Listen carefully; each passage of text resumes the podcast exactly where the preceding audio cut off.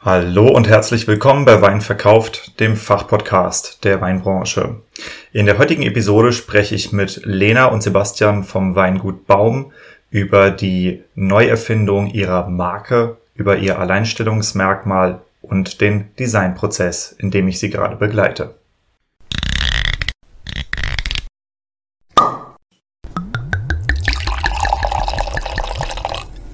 Wein gibt es nur, wenn die Winzerinnen und Winzer davon leben können. Deshalb untersuchen wir hier, wie man florierende Weinmarken aufbaut und wie du eine derart starke Nachfrage generierst, dass du deinen Wein nur noch zuzuteilen brauchst. Du hörst Wein verkauft, den Fachpodcast der Weinbranche, und hier geht es um die Kunst des Weinverkaufens. Wir sprechen über messerscharfe Positionierung, visionäre Verkaufstechniken, unterbewertete Nischen und entstehende Märkte im Wine-Business. Eben alles, was Entscheidungsträgern im Weinbau und angrenzenden Wirtschaftszweigen dabei hilft, profitable Vertriebskanäle zu erschließen, ihre Betriebe vernünftig auszubauen und zuverlässig neue Kunden zu gewinnen. Mein Name ist Diego, mein Podcast ist für alle gedacht, die in den Reben stehen und im Keller rumwuseln. Ich habe lange nach einer passenden Community für Weinverkauf gesucht er hat nun bei Wein Plus seinen Heimathafen gefunden und verdankt der Mitgliedschaft bemerkenswertes Wachstum. Mit der kostenfreien Mitgliedschaft bekommst du dort jeden Freitag Early Access zu einer bisher unveröffentlichten Episode von mir. Also abonniere den Podcast, um am Ball zu bleiben. Wenn du mit Wein deinen Lebensunterhalt verdienst, egal ob als Winzer, Winzerin, Sommelier, Blogger, Fachjournalist, Händler, ähm, Dienstleister für die Weinbranche dann habe ich hier was für dich, und zwar das Weinverkauft Weinmarketing-Netzwerk. Das ist eine relativ junge äh, Verbindung von verschiedenen WhatsApp-Gruppen für Händler, für Sommeliers, für Weingüter, äh, aber auch für Fachmedien. Und diese WhatsApp-Gruppen sind in letzter Zeit extrem durch die Decke gegangen. Es sind jetzt in den zwei Wochen seit Gründung schon über 250 Leute beigetreten. Und den Zugang dazu findest du auf meiner Homepage weinverkauft.com. Einfach ganz frontal auf das Banner drücken zu den WhatsApp-Gruppen oder Weinverkauft verkauf.com slash WhatsApp eingeben oder auf den Link in den Show Notes klicken. Dieser Podcast wird finanziell unterstützt von Amorim, dem Weltmarktführer in der Korkproduktion.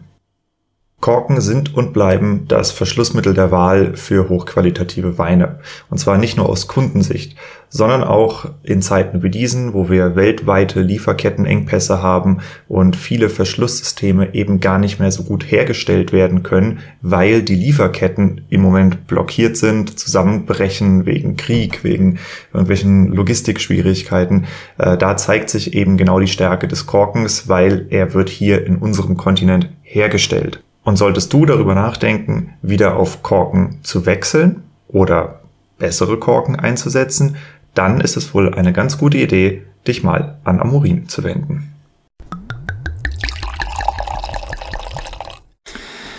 Lena und Sebastian, so ist vielleicht bald ein Markenname und auch darüber werden wir heute sprechen. Aber zuerst trinken wir uns ganz fröhlich einen an. Mit Liebe und selbstgemacht. Ich habe von euch, was habe ich hier gekriegt? Walnusslikör. Walnusslikör. Genau, selbstgemacht von unserer Wildbienenbotschafterin Melanie. Und den trinken wir jetzt stilecht aus Espresso-Tassen. Unbedingt. Knallt mich das mega weg oder also Likör oder Likör, also so 18% oder 45, 54? Der ist eher dezent. Ja. Eher dezent, okay. Gut, eher ein leichterer. So, dann einmal für euch beide. Dankeschön. Vielen Dank. Einmal für dich. Sieht immerhin aus wie Kaffee, ne? Sieht immerhin aus wie Kaffee, das stimmt. So. Prost, ihr Lieben. Das riecht ein bisschen wie so Cognac. Das ist schon ne? sehr kräutrig. Ja, hm. so ein bisschen. Ja, ganz weich. Mhm. Interessant. Mhm. Sehr gut. Hat sie da grüne Walnüsse eingelegt? Ja. Mhm, geil. Mhm. Sehr gut. Mhm. Süffig. Wir haben davon noch eine Literflasche. Wir haben noch, also wir haben jetzt erst ein Drittel der Flasche leer gemacht. Mhm. nee, kann nur empfehlen. So kann man starten. So kann man starten, absolut. Yes, ihr Lieben. Das ist, glaube ich, das erste Interview, was ich mit Gästen in meinem Wohnzimmer aufnehme, weil ich tatsächlich so hart am Arsch der Welt wohne. Ist euch das klar? Ja, da wo andere Urlaub machen, ne? Da, wo andere Urlaub machen. Ganz Sebastian genau. Nicken sieht man nicht, Ja, ähm, äh, wenn, ähm. nur ne, wenn nur so ein Mikrofon da steht.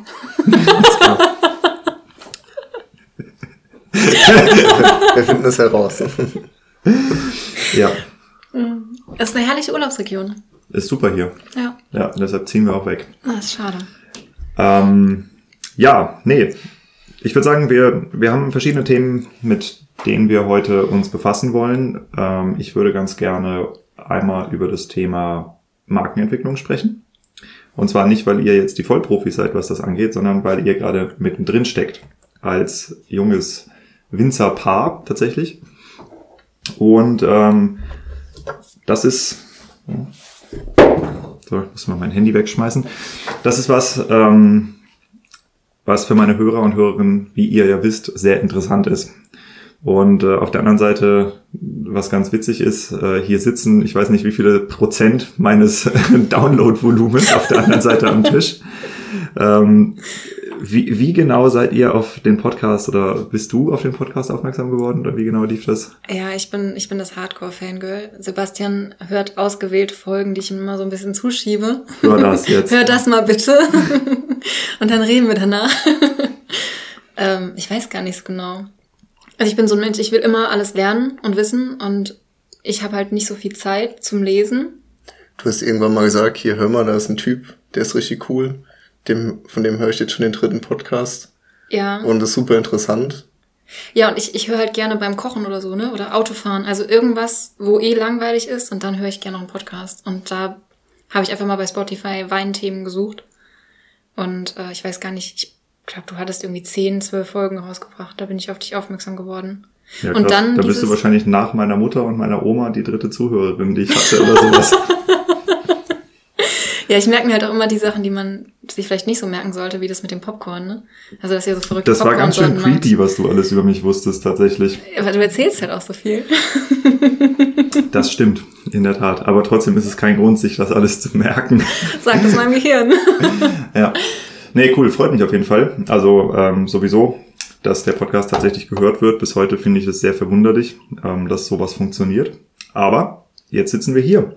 Und zwar äh, nicht nur in einer Podcaster- und Zuhörerfunktion, sondern ähm, wir sind ja mittlerweile eben auch dabei, zusammen eure Marke umzubauen.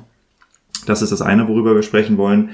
Ähm, aber ich würde euch bitten, dass ihr vorher mal einen kleinen Überblick über den Betrieb des Weingut Baum gebt, weil ihr seid ja jetzt auch nicht so das typische Weingut. Wir, das Weingut Baum, ist ein kleines Familienweingut im Herzen von Rheinhessen, äh, in Großwindernheim bei Ingelheim. Uns gibt's seit 1928, jetzt in der vierten Generation. Und heute wird es von mir, Sebastian, und von Lena geführt, mit meinen Eltern zusammen, Peter und Petra, die uns echt tatkräftig gut unterstützen. Ähm, ja, bei uns äh, gibt's nicht nur ein Weingut, sondern auch noch äh, ein zweites Unternehmen, einen Weinabfüllbetrieb. Also wir füllen keinen Apfelsaft ab, wie manche denken, sondern wir füllen Wein ab in äh, Flaschen für über 130 Winzer und Winzerinnen in Rheinhessen. Und das machen wir schon seit den 60ern im Lohn.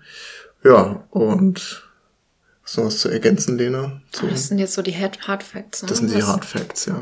Was willst du mehr wissen? Wir sind jung, dynamisch. Gut aussehend. Sagt man das nicht so in der Reihenfolge? Stopp zurück. Pause. Das wird definitiv nicht rausgeschnitten. ähm, Das nee, klingt jetzt aber eingebildeter, als es eigentlich gemeint war. ja, ja, die Leute werden euch noch kennenlernen. Oder sie haben jetzt sowieso schon ausgemacht, also insofern passt das schon. Ähm, nee, das stimmt. Ich finde es bemerkenswert, weil also ich habe selber das Abfüllen erlebt in meiner Ausbildung. Das waren halt immer so zwei, drei Tage, einmal pro Quartal. Und das war heftig. Also das war jedes Mal richtig heftig. Gut, wir haben auch so verschiedene Banalitäten nicht gehabt, wie zum Beispiel einen, eine Raupe, mit der man die Gitterboxen hochfahren kann. Das heißt, wir mussten den Scheiß immer die Flaschen so auf den Boden runterlegen, dass du am Ende dich gar nicht mehr bewegen konntest. Äh, Ich nehme an, dass das bei euch ein bisschen optimierter ist, beziehungsweise ich weiß es, weil ich habe eure Abfüllstraße ja gesehen, aber insgesamt stelle ich mir das schon als eine ziemlich krasse Belastung vor, einen Weingut zu führen und nebenbei auch noch, äh, auch, also nicht nebenbei, eine Abfüllanlage zu führen und nebenbei Wein zu machen, sagen wir es mal so. Weil äh, vom Prinzip ist, wenn ich das richtig verstanden habe, euer Weingut ja auch nicht komplett auf Flaschenweinvermarktung optimiert, sondern da wollen wir jetzt hingehen, richtig? Ganz genau. Wie, ja. Wo kommt ihr denn her? Oder wie, wie, wie, sieht, wie sieht der Arbeitsalltag eines Winzers aus, der hauptberuflich Flaschen füllt?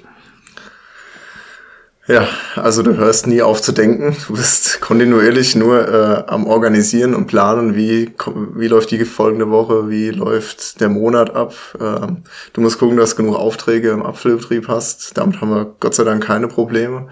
Ähm, du musst ständig vorausschauen, was steht im Weinberg an, was könnte passieren, wann hast du Zeitfenster, um die Arbeit zu erledigen, hast du genug Mitarbeiter, um das zu bewältigen, wie kannst du deinen Qualitätsstandard halten. Und äh, so ist es eigentlich äh, fünf Tage die Woche voll in der Produktion im Apfelbetrieb, äh, ständig Winzerkontakt, wann der Wein angeliefert wird, dass alles an Material da ist ähm, und meistens dann am Wochenende ist voll Weingut. Also oder abends unter der Woche voll Weingut, äh, Weinproben halten, Online-Weinproben in Corona-Zeiten oder an einem neuen Marketingkonzept arbeiten, auch mal gerne bis nachts. ja, also es gibt immer äh, sehr viel zu tun, es ist sehr dynamisch und äh, es wird nie langweilig, definitiv nicht. Ähm, und äh, manchmal ist es sehr belastend, aber äh, heute, wie ich hier sitze, äh, merke ich, dass es sich echt lohnt. Es macht, es macht Spaß und es ist eine gute Sache das hier sitzen. Sitzen ist echt schön. Das Sitzen hier. Oder der Urlaub. Beides, der Urlaub. Nein, es lohnt sich, diese, diesen Betrieb, diese beiden Betriebe äh, so zu managen. Ich bin da sehr stolz darauf, dass das gut klappt. Ja, und wir wachsen da auch immer mehr rein. Also das war ein echt dynamischer Ablauf die letzten Jahre, die letzten zwei. Und jetzt merken wir gerade, dass wir so ein bisschen mehr Routine entwickeln gerade. Wie alt seid ihr beiden? Ich bin 31. Ich bin 28. Okay. Ja. Genau. Und Sebastian ist jetzt in seinem zehnten Weinjahrgang, also macht seit zehn Jahren Wein selbst. Und ich bin, äh, haben jetzt noch drüber diskutiert, ob ich die rechte oder linke Hand bin, aber ich bin jetzt seit äh, vier Jahren mit dabei. Der fünfte Herbst kommt jetzt für mich mit ihm zusammen. Und äh, was halt so ein bisschen äh, hinten runterfällt im Alltag, was aber eigentlich super wichtig ist, ist halt eigentlich Marketing. So wo eigentlich ein Winzer gebraucht würde, ähm, wo wir jetzt auch zum Beispiel im Weihnachtsgeschäft gucken müssen, weil da halt auch wieder Hauptabfüllsaison ist, aber gleichzeitig halt auch der Wein verkauft werden muss. So, das heißt, du brauchst halt einfach echt ein gutes Team und das werden wir immer mehr. Auch mit seinen Eltern zusammen werden wir immer besser. Und ja, aber es ist echt äh, viel, viel Mitarbeiterjonglage auch. Ne? Also wir haben viele mhm. Leute oder bräuchten eigentlich viele Leute fürs Abfüllen an sich.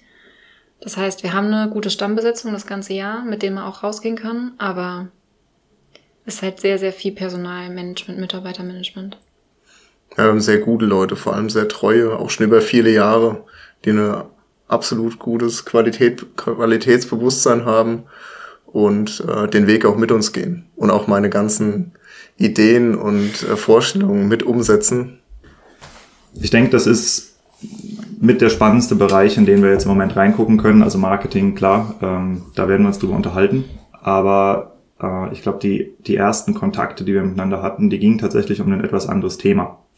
Und zwar, ähm, ich weiß gar nicht mehr genau, wie der Kontakt entstanden ist, aber wir hatten relativ früh miteinander zu tun über die Viola Sander. Betriebe mit Herz. Äh, mit der habe ich jetzt ja diesen Kurs gemacht, der heißt höchstwahrscheinlich. Also wir sind noch in der Namensfindung, aber wie man einen Betrieb übernimmt, ohne sich in der Familie zu zerfleischen. Das könnte, könnte der Name des Kurses werden. Steht ganz hoch im Kurs sozusagen, ähm, weil äh, als ich meiner Designerin versucht habe zu erklären, wofür sie da gerade die Arbeitsblätter designt, war das der Satz, der rausgekommen ist, wo wir gedacht haben, okay, das trifft es eigentlich am besten, ohne dass man irgendwelche äh, hochfeinen, äh, hoch, hoch gepiekst, hoch, was auch immer, mir fehlt das Wort, äh, ohne dass man hochgestochen spricht, so. Und ähm, wir hatten damals tatsächlich auch bei dir angerufen. Ich weiß nicht, ob du dich erinnerst, weil wir bei verschiedenen Weingütern Geschichten eingesammelt haben, wie denn die Betriebsübergabe gelaufen ist. Und ähm, es gibt eben Betriebe, in denen läuft das eher unkompliziert ab. Es gibt Betriebe, in denen läuft es nach einer gewissen Zeit unkompliziert ab. Und es gibt Betriebe, in denen funktioniert es gar nicht. Und äh, ihr gehört, glaube ich, zur mittleren Kategorie, ähm, wo es nach einer gewissen Zeit dann da doch irgendwie besser gelaufen ist. Ähm, ich finde das sehr interessant, weil das ist eine Geschichte, die höre ich immer wieder. Das ist was da ähm, wird in der Weinbranche in gewissen Kreisen wird darüber gesprochen, aber irgendwo doch auch nicht so viel, weil es hat ja auch es ist, es ist ja sehr intim, so die, die Leichen im Keller sozusagen. Aber ähm, ich fand es sehr interessant, was bei euch abgelaufen ist, dieser Prozess mit der Frage, wollen wir überhaupt weitermachen? Wollen wir das übernehmen? Ja. Und äh, vielleicht könnt ihr da mal ein bisschen von erzählen, wie das bei euch abgelaufen ist. Ja, ähm, also für mich war immer klar, bevor ich richtig durchstarte, ähm, soll die Betriebsübergabe geklärt sein. Denn ich habe auch einen Bruder, der nicht im Betrieb ist und für mich war es immer ganz wichtig, dass von vornherein ganz klar ist, äh, wie alles aufgeteilt ist und dass wir auch in Ruhe durchstarten können und nicht noch mal später, ähm, auch wenn dann die Eltern versterben oder sonstiges, dass dann irgendwelche Erbstreitigkeiten gibt und dass meine Eltern auch die Gewissheit haben, dass das alles gut weiterläuft. Das war mir wichtig, weil ähm, aus der Erfahrung heraus gab es einige Betriebe, die es einfach nie geklärt haben und dann später ist dann alles, haben sich die Geschwister zerfleischt oder es äh, ist alles äh, kaputt gegangen. Ja, und so, äh, so ging das eigentlich los. Erste, erste Ansprachen von mir, dass wir uns darum kümmern müssen. Und ähm, ja, dann sind wir in so einen Prozess geraten, ähm, den wir auch durch eine Mediatorin, also haben wir uns Wie lange ist das her? Das jetzt, äh, also es hat insgesamt drei Jahre gedauert, der ganze Prozess. Äh, anfangs habe ich halt immer mal angeteasert, wir müssen uns darum kümmern und von, von selbst ist dann natürlich nichts passiert, weil wo alt und jung aufeinandertreffen, die Jungen haben immer Ideen und die, die ältere Generation ignoriert es nicht, aber nimmt es schon mit, aber ist natürlich im System drin und kann nicht einfach von jetzt auf gleich äh, damit aufspringen. Und äh, dann haben wir, da war Lena die treibende Kraft eigentlich. Sie hat meine, ich war damals schon verzweifelt, weil ich wollte, dass das unbedingt äh, passiert und äh, kam da selbst nicht weiter. Und vielleicht kannst du, Lena, gerade aus deiner Sicht, das kannst du am besten beschreiben, wie es für dich auch damals war. Ähm, ja, ich komme auch aus einer Weingutsfamilie. Also meine Tante hat zwar den Betrieb übernommen, aber ich habe das mitbekommen durch meinen Großvater. Und ich fand das immer so beachtlich, weil der hat damals mit sechs Kindern den kompletten Erbprozess, den Übergabeprozess noch zu Lebzeiten gemacht. Und meine Familie ist irgendwie, die trifft sich zweimal im Jahr, komplettes Wochenende und alle sind zusammen und man kann sich aufeinander verlassen. Es ist wunderschön und das halt trotz Familienunternehmen. Und das ist aber eigentlich so mit einer der wenigen Betriebe, wo ich weiß, dass es so gut geklappt hat. Und mir war irgendwie klar, dass ich das nicht so will, wie ich das halt von den ganzen anderen Betrieben her kenne. Und auch wenn ich halt einsteige, nicht will, dass das irgendwie alles so ungeklärt ist. Ähm, genau, und deswegen habe ich das auf jeden Fall auch so ein bisschen mit vorangebracht. Äh, äh, studiere auch Erwachsenenpädagogik und so. Genau, und dann haben wir halt entschieden, okay, wir sind an einem Punkt, wo wir einfach professionelle Unterstützung brauchen. Was ist denn das für eine Situation? Also du bist ja jetzt praktisch diejenige, die in das Weingut reingekommen ist. Was hast du vorgefunden oder was, was hat sich da entwickelt vor deinen Augen? Ah, es ist auch super spannend, weil ich bin von Sozialpädagogen aufgezogen worden. Oh je, ein Lehrerkind. Nein, nicht mal. Also äh, eher so Kita-Bereich, beide. Und ja, ich sage immer so ironischerweise, bei uns wurde abgestimmt, wer die Spülmaschine einräumt. Also Demokratie. Durftest du Nein stimmen? ja, also oft waren meine Schwester und ich dann halt auf einer Seite und Mama und Papa auf der anderen. Also wir haben sehr früh gelernt, dass Demokratie auch ihre Grenzen hat.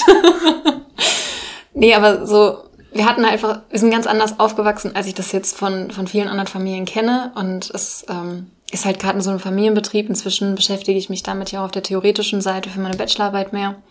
Es ist einfach eine ganz andere Form von Konfliktpotenzial vorhanden. Und es war schon in, in einigen Bereichen relativ konfliktbehaftet, als ich so in den Betrieb kam. Aber einfach auch festgefahren. Also eine, eine Grund... Festgefahren, Eine ja. Grund... Äh, Was war denn Zuneigung. festgefahren? die Kommunikation. Also es war halt einfach irgendwie Alltag und dadurch, dass es zwei Betriebe sind, es wird gerannt, gerannt, gerannt und es wird halt nie mal Pause gemacht und mal geschaut, wo wollen wir eigentlich hinlaufen und was müssten wir eigentlich verbessern und das war, der Alltag hat zu viel Raum eingenommen, als dass man wirklich richtungsentscheidende Themen hätte besprechen können. Und unter dem Aspekt war halt auch immer die Belastung einfach viel zu hoch. Und da haben wir ein paar Gespräche immer versucht zu führen und sind nicht so richtig weit gekommen, haben auch gemerkt, uns fehlt eigentlich die kommunikative Fähigkeit, um Sachen auszudrücken und miteinander irgendwie ins Gespräch zu kommen und zu bleiben. Und da haben wir einfach gemerkt, okay, alleine kriegen wir das niemals hin. Und wir brauchen auf jeden Fall Hilfe. Und da haben wir dann über eine Bekannte von meiner Mutter die erste Mediatorin gefunden. Die hat nicht so gut zu uns gepasst. Aber über die haben wir dann erarbeitet, dass wir eigentlich erstmal eine Pause brauchen von diesem Hamsterrad. Und bewusst irgendwie erstmal eine Runde aussteigen aus dem Betrieb und uns klar werden wollen, was, was wollen wir eigentlich? Also vor allem für Sebastian. Ich war damals noch viel mehr im Studium, also nur so ein bisschen aushilfsmäßig im Weingut. Und das ist auch erstmal nicht so gut angekommen. Aber da waren wir auch noch nicht so weit, dass das Verständnis groß genug gewesen wäre für, füreinander, auch zwischen den Generationen. Wir haben uns dann schweren Herzens trotzdem entschieden zu gehen. Nicht so gut angekommen. Was muss man sich darunter vorstellen? Es wurde halt nicht verstanden. So, es wurde halt schon immer irgendwie anders gemacht. Also dieses Bedürfnis da nochmal, dass wir zur Ruhe kommen und in Ruhe drüber nachdenken, wurde halt die, einfach nicht so gesehen. Es hat diese Situation eher halt äh, verhärtet, noch mehr. Genau. Das war dann, da war Kommunikation äh, zu dem Zeitpunkt gar nicht mehr möglich. Aber zu dem Zeitpunkt wären wir äh, auch gar nicht weitergekommen. Und für mich war es damals, also für mich war es damals das Beste, einfach auch mal Abstand zu gewinnen von dem Ganzen und äh, ganz andere Erfahrungen äh, zu, zu machen und äh, vor allem mich selbst äh, mehr zu mehr zu erleben und zu sehen, was ich eigentlich will und wo es auch hingehen soll. Und eigentlich auf dieser Reise, also vor, ich habe mich schon bewusst entschieden, diesen Betrieb zu übernehmen, aber auf dieser Reise damals, da war es nochmal so ganz klar, okay, ja, ich will das unbedingt. Ich will diesen Betrieb, ich will dieses Weingut weitermachen, ich will auch den Apfelbetrieb weitermachen. Da kam nochmal für mich ähm, ganz viel Kraft rein in diese Entscheidung. Es war ganz, ganz wichtig. Für meine Eltern war es sehr hart, weil ich war dann einfach äh, fünf Monate oder sechs Monate. Nee, drei. War gar nicht so lange. Vier Monate waren es. Drei. Ja. Gut, drei. drei Monate. Ähm, Helena kann, ich habe das bessere Zeitgedächtnis. Ja. Also für mich war es eine sehr lange Zeit. Auf jeden Fall. So lange weg von zu Hause. Jahre. Ja. Nee, ähm, in dieser Zeit äh, habe ich einfach das, diese Entscheidung ganz klar manifestiert und für meine Eltern war es einfach hart, weil die waren alleine und danach haben wir sehr lange gebraucht, um in eine Kommunikation reinzukommen, aber haben eine sehr, sehr gute Mediatorin gefunden und das kannst du dann. Ja, aber es war halt auch klar, dass es eine echt super schwierige Sache wird, wenn wir weitermachen wollen. Aber uns war auch klar, dass wir es versuchen müssen, dass wir es unbedingt versuchen wollen. Und dass wir uns nicht irgendwann fragen wollen, was wäre gewesen, wenn wir es damals halt doch gemacht hätten. Ähm, weil die Motivation war genau, auf jeden Fall ja. da, der Wunsch war da. Es war nicht klar, ob es funktionieren wird. Das auf jeden Fall. Aber wir haben gesagt, okay, wir, wir versuchen es. Und ähm, zu dem Zeitpunkt hatten wir auch die erste Mediatorin quasi noch haben aber dann, nachdem wir wieder zurück waren, ähm, ja, die Arbeit mit ihr beendet, weil es einfach nicht gepasst hatte. Und haben dann eine wirklich ganz großartige Frau kennengelernt, äh, durch Zufall, die uns jetzt seitdem eigentlich jetzt auch immer noch sporadisch betreut, auf verschiedenen Ebenen. Äh, damals waren es dann viele erstmal Einzelgespräche mit Sebastian, dann zwischen Sebastian und seinen Eltern. Irgendwann bin ich noch mit dazugekommen. Und es gab aber wirklich in allen Konstellationen Gespräche und wir nutzen das auch heute noch. Also um auch auf der, auf der Paarebene ein, zwei Sachen irgendwie mal anzusprechen, Einzelklärungsgespräche zu führen, ist einfach super für die, für die weitere Entwicklung, da immer mal jemanden von draußen drauf zu gucken zu lassen. Ja. Und sie hat es geschafft, äh, wirklich eine, ja, einen Beziehungsaufbau, eigentlich einen familiären Beziehungsaufbau hinzukriegen.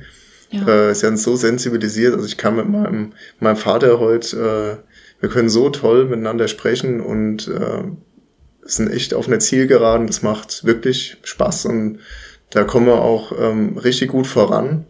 Und die ganze Energie war früher echt verpufft. Die ist einfach so durch diese, ja, durch diese Verhärtung äh, war die Energie so gebunden oder verpufft. Und heute ist es zielgerichtet, geht diese ganze Energie in Lösungen und es geht einfach weiter. Das hat, früher war das echt schwierig. Es war ja, ganz viel Verständnis. Verzehrend, ja. ja ganz viel Verständnis haben wir aufgebaut und Vertrauen auch zur anderen Generation viel.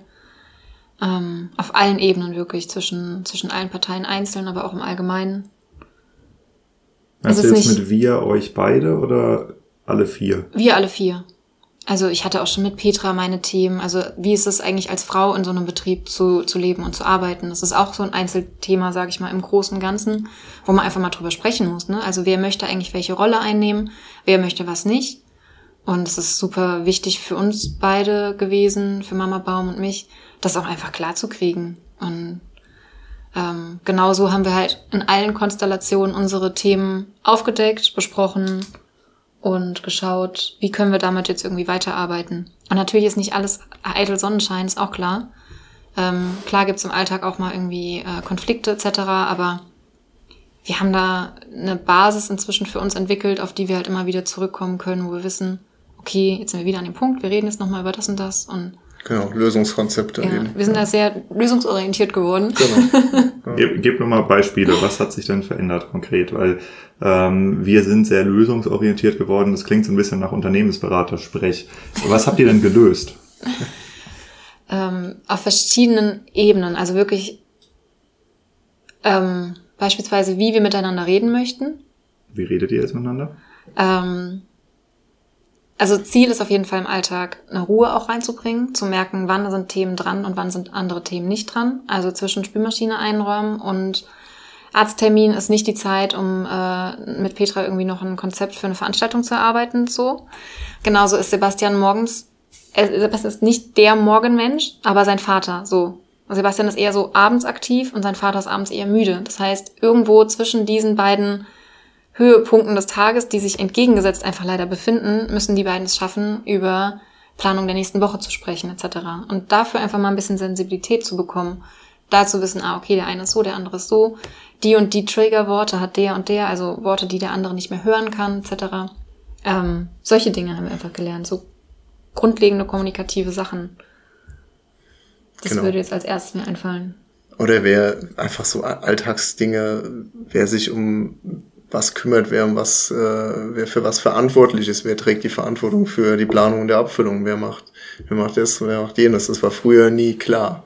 Und das sind heute so Dinge, die sind ganz klar besprochen. Da muss man nicht mehr nachfragen. Wir können uns äh, gegenseitig können wir uns äh, darauf verlassen, dass der, dass der andere es macht.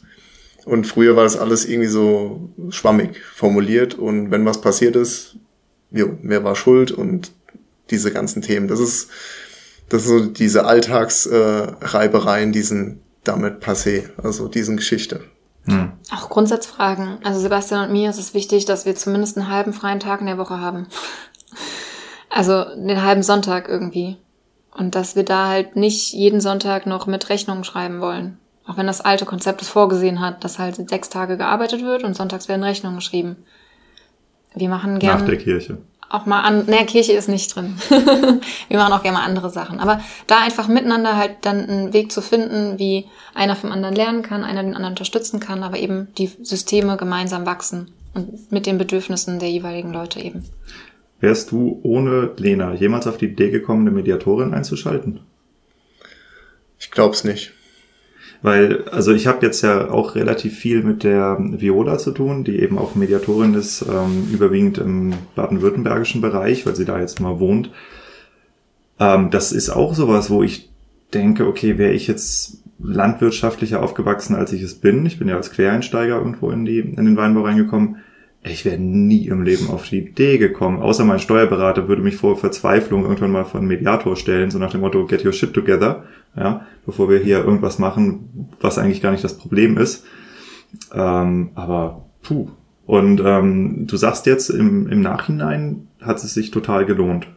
Und wie fühlt Ja. sich das an, eine Mediation zu machen, wenn man eigentlich selber erstmal nicht so auf die Idee kommen würde? Wusstest du, was eine Mediation ist?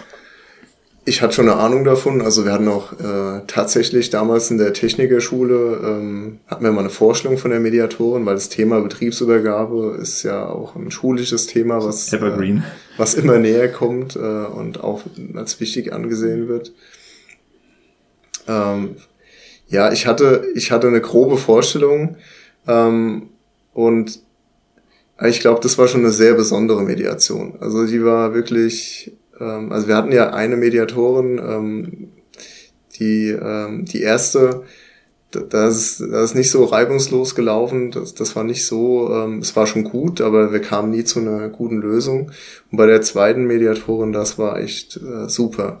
Aber äh, ganz klar, ähm, es hat sehr viel das betreibt mich auch in meinem Leben äh, immer um. Ähm, Überwindung von Ängsten, damit hat es ganz viel zu tun. Und immer wenn ich meine Ängste überwinde, sowas zu machen zum Beispiel, ähm, wenn ich mich diesem stelle, und dann komme ich auch weiter. Das war eine ganz wichtige Erkenntnis eigentlich auch. Das habe ich jetzt auch nochmal die letzten Tage jetzt in unserem Urlaub hier äh, Revue passieren lassen.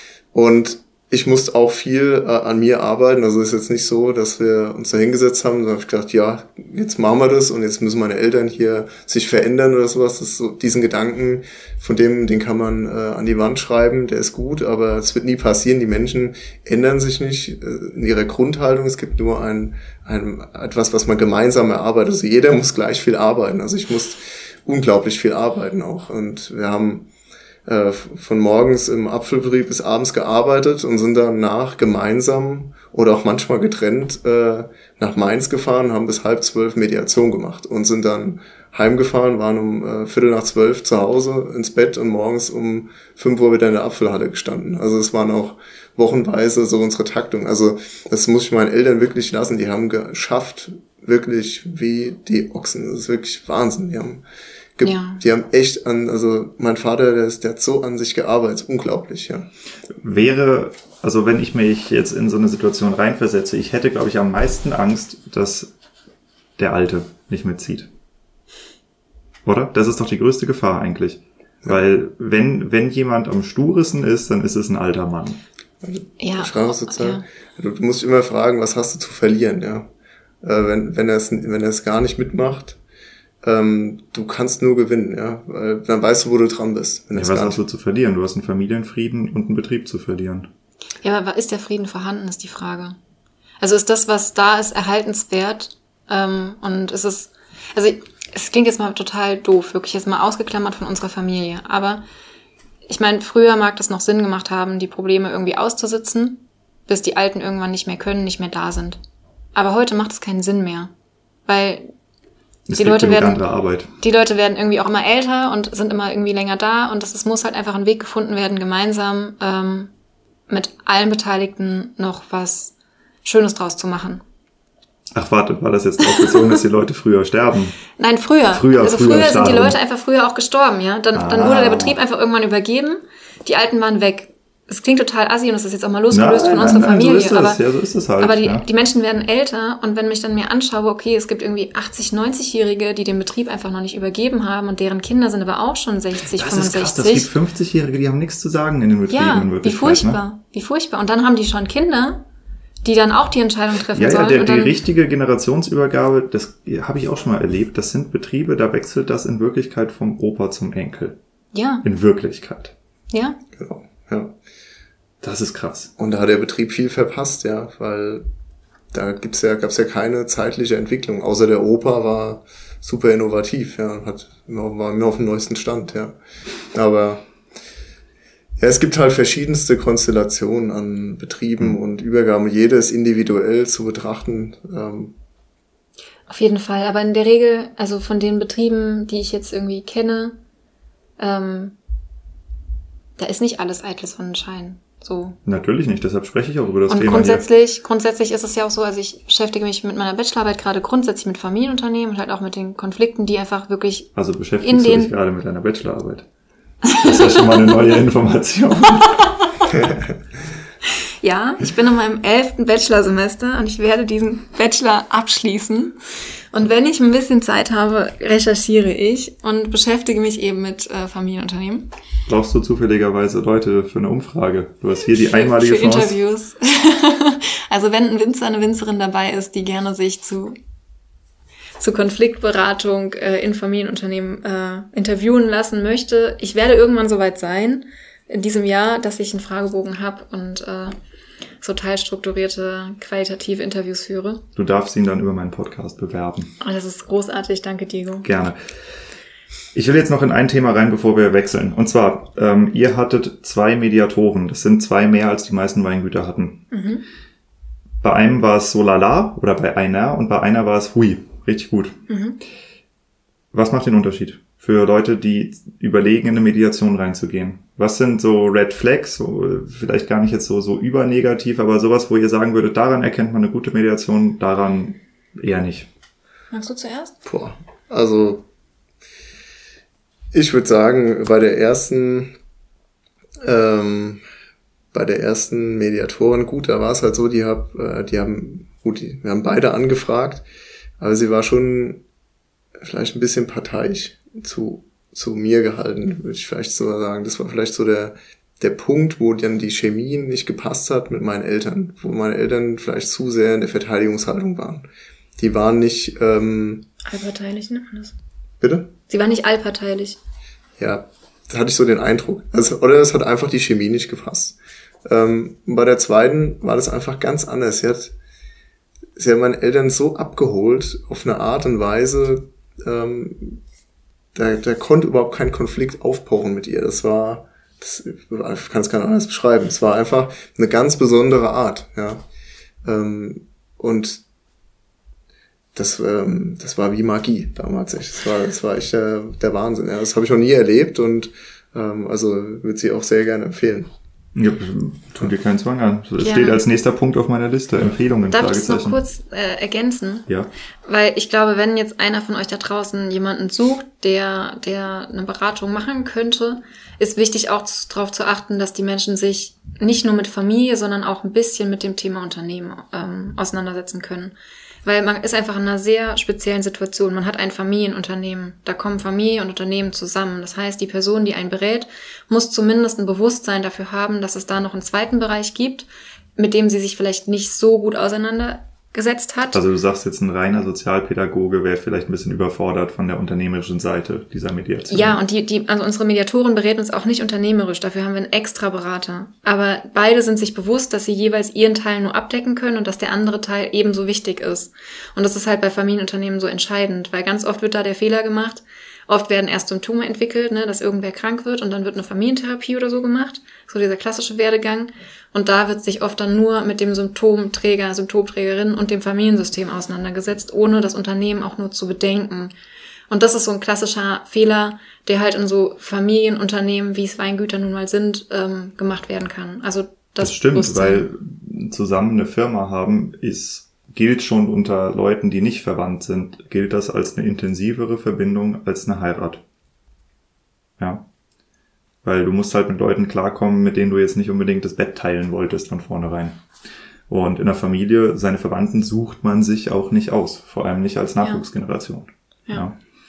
Äh, insofern, ja, finde ich das ein sehr, sehr guter Punkt. Ähm, also ich fasse zusammen, Allparteilichkeit und jemand, der ein Grundverständnis von was es bedeutet hat, äh, was es bedeutet, ein Grundverständnis hat von dem, was es bedeutet, unternehmerisch zu denken und zu handeln und auch in dem Kontext miteinander umgehen zu müssen. Genau. Und jetzt noch eine, eine Herzensempfehlung. also unsere Mediatorin heißt Eva Hock. Ähm, ja, leider ist sie nicht ganz so ähm, präsent online. Das heißt, äh, gerne, gerne bei uns melden, wenn man Kontaktdaten möchte. Ansonsten werde ich ganz kurz nachher noch, wir können noch in die Shownotes irgendwas reinschreiben, notfalls, oder? Ja, das ist auch blöd, ne? Das können wir machen. Ansonsten, ihr wisst jetzt, wie es geht, Lena und Sebastian anschreiben. Genau, schreibt uns einfach, weil die E-Mail-Adresse habe ich leider gerade nicht auswendig im Kopf, aber... Genau, eine Telefonempfehlung gibt's, wenn ihr dem Sebastian auch noch einen Abfüllauftrag gibt. Freut er genau. sich. okay, cool. Mediation. Bevor wir das Thema jetzt komplett zu Tode reiten, würde ich sagen, wir wechseln ins Marketing über. Und zwar, ähm, wir haben hier die einmalige Chance, mit einem Weingut mitten im Markenentwicklungsprozess zu sprechen. Fast alle Weingüter haben das schon mal gemacht. Die meisten haben es schon mehrfach gemacht, nämlich alle paar Jahre oder alle paar Jahrzehnte wird daran mal rumgeschraubt. Ähm, aber es findet meistens hinter extrem verschlossenen Türen statt. Nun habt ihr den kolossalen Fehler begangen, euch von jemandem beraten zu lassen, der einen Podcast betreibt. Ja, den Mund halten, das ist, womit ich mein Geld verdiene. Und ähm, insofern würde ich euch tatsächlich einfach ein bisschen darüber ausfragen wollen, wie das Ganze für euch im Moment abläuft weil es ist sicherlich spannend für andere Jungwinzerinnen und Jungwinzer, die hier zuhören. Ähm, jetzt nicht äh, aus dem Aspekt heraus, äh, dass ich mich selbst beweihräuchern möchte, sondern ich kenne einfach sonst niemanden, der in diesen Prozess Einblick bietet. Und es ist aber so ein entscheidender Prozess. Und ähm, ja, wenn ich, wenn ich mich mal richtig zurückerinnere, äh, hatten wir Kontakt. Wart ihr nicht bei sogar bei mir auf so einem Workshop dabei? Ich war bei diesem DLR November Dingsbums. War das das über das Influencer-Marketing? Genau. Ah, Da das ist schon ich- echt lang her. Krass. Ja, letztes Jahr November war das, ne? Ja. Genau. Da war ich dabei. Da habe ich deinen Podcast aber auch schon mal gehört, aber danach halt bewusster gehört. Und wie ist dann bei euch die Entscheidung gefallen, dass ihr... Haha, ich erinnere mich. Das verraten wir jetzt hier nicht. Meine Hauptakquise-Strategie. Verdammt, Genau. ich habe mich gerade erpressbar gemacht. Ja. Ähm, ja, wir haben dann gechattet, um es mal so zu sagen. Möglicherweise habe ich euch auch angeschrieben und ähm, bisschen Recherche bei euch betrieben, ja. Ähm, nee, ich weiß noch, wir sind, wir sind tatsächlich dann ins Gespräch gekommen und ähm, du hattest mir von der Unternehmenssituation erzählt und dass ihr gerade daran arbeitet, als Jungwinzer eure eigene Marke entweder einzuführen oder das Familienweingut in die Flaschenweindirektvermarktung zu überführen, was so parallel läuft bei euch gerade. Ja, ne? dass wir so ein bisschen im Entwicklungsprozess sind und Sebastian ist halt, äh, sag ich mal mal, der, der auch richtig gerne guten Wein macht so und Sebastians Papa ist halt mehr so der Maschinenflüsterer, sagen wir immer. Und ähm, deswegen sind wir jetzt halt gerade so ein bisschen im Aufbau noch mal mehr vom Flaschenweingeschäft. Weil das einfach das ist, was uns auch sehr viel Spaß macht. Also der Weinabfüllbetrieb soll bitte bleiben und auch in stabiler Situation weiterlaufen. Keine, keine Gefahr für irgendwelche Abfüllkunden. Aber wir wollen eben parallel auch gucken, dass wir das Weingut auf äh, ein bisschen größere, ein bisschen stabilere Füße kriegen, als das in den letzten zwei Generationen das Ziel war. In den letzten zwei Generationen war das halt fein, dass auch ein Großteil noch im Fass verkauft wurde. Genau. Ja, genau. Und dem Prozess sind wir und das hatte ich dir damals ja erzählt und dann hattest du gesagt, aha, okay, also ich mache nicht nur einen Podcast, sondern Genau. Ja. Sondern. Ähm, ja, und irgendwie habt ihr euch tatsächlich dann, warum auch immer, entschieden, mit mir zusammenzuarbeiten. Ähm, genau. Und was ich so interessant fand, tatsächlich, mh, als ich euch besucht habe, habe ich eine Situation vorgetroffen, mit der ich eigentlich gar nicht so sehr gerechnet habe, weil ihr habt mir die ganze Zeit erzählt, ja, es gab so viel Streit und Mediation und dann sind wir aus dem Betrieb rausgegangen und dann gab es noch mehr Streit und noch mehr Mediation und ich dachte, ach du Scheiße, was komme ich denn da jetzt für ein Wespennest rein? Und dann haben wir einen ziemlichen Marathon hingelegt bei euch, ne? Wie lange haben wir gearbeitet? Von? Einmal von morgens um halb neun bis nachts um halb drei. Ja. Und am nächsten Tag dann nochmal von halb sieben bis 14 Uhr oder sowas, Ja, ne? Genau, bis 14 Uhr irgendwas und dann. aber halb sieben haben wir nicht geschafft. Es war ein bisschen später. Das war ein bisschen Ich glaub, später, es war ja. acht. Gott, Ja. das war so krass. ähm, ja, ähm, vielleicht wollt ihr mal ein bisschen erzählen, wie das für euch war. Ja, weil ähm, da sind ja ein paar Sachen passiert. Also wir haben ausgesprochen intensiv über tatsächlich gar nicht Marketing gesprochen, sondern über euren Betrieb. Ja. Ne? Und das Marketing, das kam Stück für Stück erst später, beziehungsweise ich habe es, glaube ich, mit dem Spannungsbogen so sehr übertrieben, dass fast alle eingeschlafen sind. Berichtet doch mal ein bisschen, was, was euch in Erinnerung geblieben ist. Tja. also ich muss ja sagen, äh, ich habe der Lena blind vertraut, ja. Ich wusste eigentlich überhaupt gar nicht, äh, so, ich habe dich gehört und ich wusste gar nicht, was auf mich zukommt. Aber ich wusste, wir brauchen jemanden, der gut ist. Und ich wusste, dass wir, ich bin schon immer auf der Suche nach unserer Identität. Wer, wer sind wir eigentlich, was können wir gut und das Ganze in, eine, in, in die Vermarktung einzubauen. Und dafür brauchten wir jemand wirklich Gutes. Und Lena hat gesagt, hier, du bist, äh, sie hat ein gutes Gefühl mit dir und du bist gut und da habe ich ihr voll vertraut und zack, bist du da und hast mich echt umgehauen. Also es ging, äh, du hast eine unglaubliche Energie und bist da richtig an die Sachen rangegangen, hast einen tollen, ähm, ja, einen tollen Workshop ausgebaut, in dem wir quasi unseren ganzen Betrieb auch mal ganz anders betrachtet haben, im Detail betrachtet haben, was den, wie wir aufgestellt sind, was den ganz grob, was den Keller angeht, was den Außenbetrieb angeht. Also wirklich Details, wie sind die Maschinen, wo gibt's eventuelle Baustellen, wie sind die Böden, was haben wir für eine Grundsubstanz, wie können wir da, wie stehen wir überhaupt da, dass wir uns dessen einfach nochmal bewusst sind, auch betriebswirtschaftlich, wie stehen wir da. und äh, auch äh, verschiedene Aufgaben von dir bekommen, wo wir dann im Nachhinein auch nochmal genauer gucken können, um eben zu schauen, wie sind denn eigentlich unsere Kosten und ähm, wo habert's vielleicht. Also das war wirklich gut. Ähm, ich war sehr ungeduldig, weil eigentlich warst du ja da, äh, um uns zu sagen, wer wir sind, ja, was unsere was unsere Marke äh, sein wird. Das heißt, du hast die ganze Zeit stoisch da gesessen und gedacht, ja, komm zum Punkt. Irgendwann habe ich dann gecheckt nach ein paar Stunden, okay, wir, machen, wir ziehen das jetzt durch. Und du hast auch immer gesagt, am Anfang dauert's länger und irgendwann geht's schneller. Äh, am äh, Tag zwei ähm, haben wir dann immer noch sehr äh, intensiv an diesem gearbeitet. Und äh, und dann hast du gesagt, ja, du sagst nachher das was, du hast schon eine ganz gute Vorstellung. Ich war nach einer Stunde schon fertig, tatsächlich. ja, das, das, das war, ich war, also ich war, habe mich immer gut gefühlt und äh, auch da in der Situation mit dir, in der ganzen Arbeit, mein Vater voll mit dabei, das hast du ja auch so erlebt, ja. Das fand ich sehr faszinierend. Also nach dem Vorgespräch, was wir geführt hatten, ne, und äh, ich finde das jetzt, wir reden jetzt öffentlich über jemanden, der hier nicht am Tisch sitzt. Aber ich hatte erst das Gefühl, dass ähm, ich habe hier zwei, drei Stunden Zeit, ihn für mich zu gewinnen und dann steht er irgendwann auf und verlässt den Raum.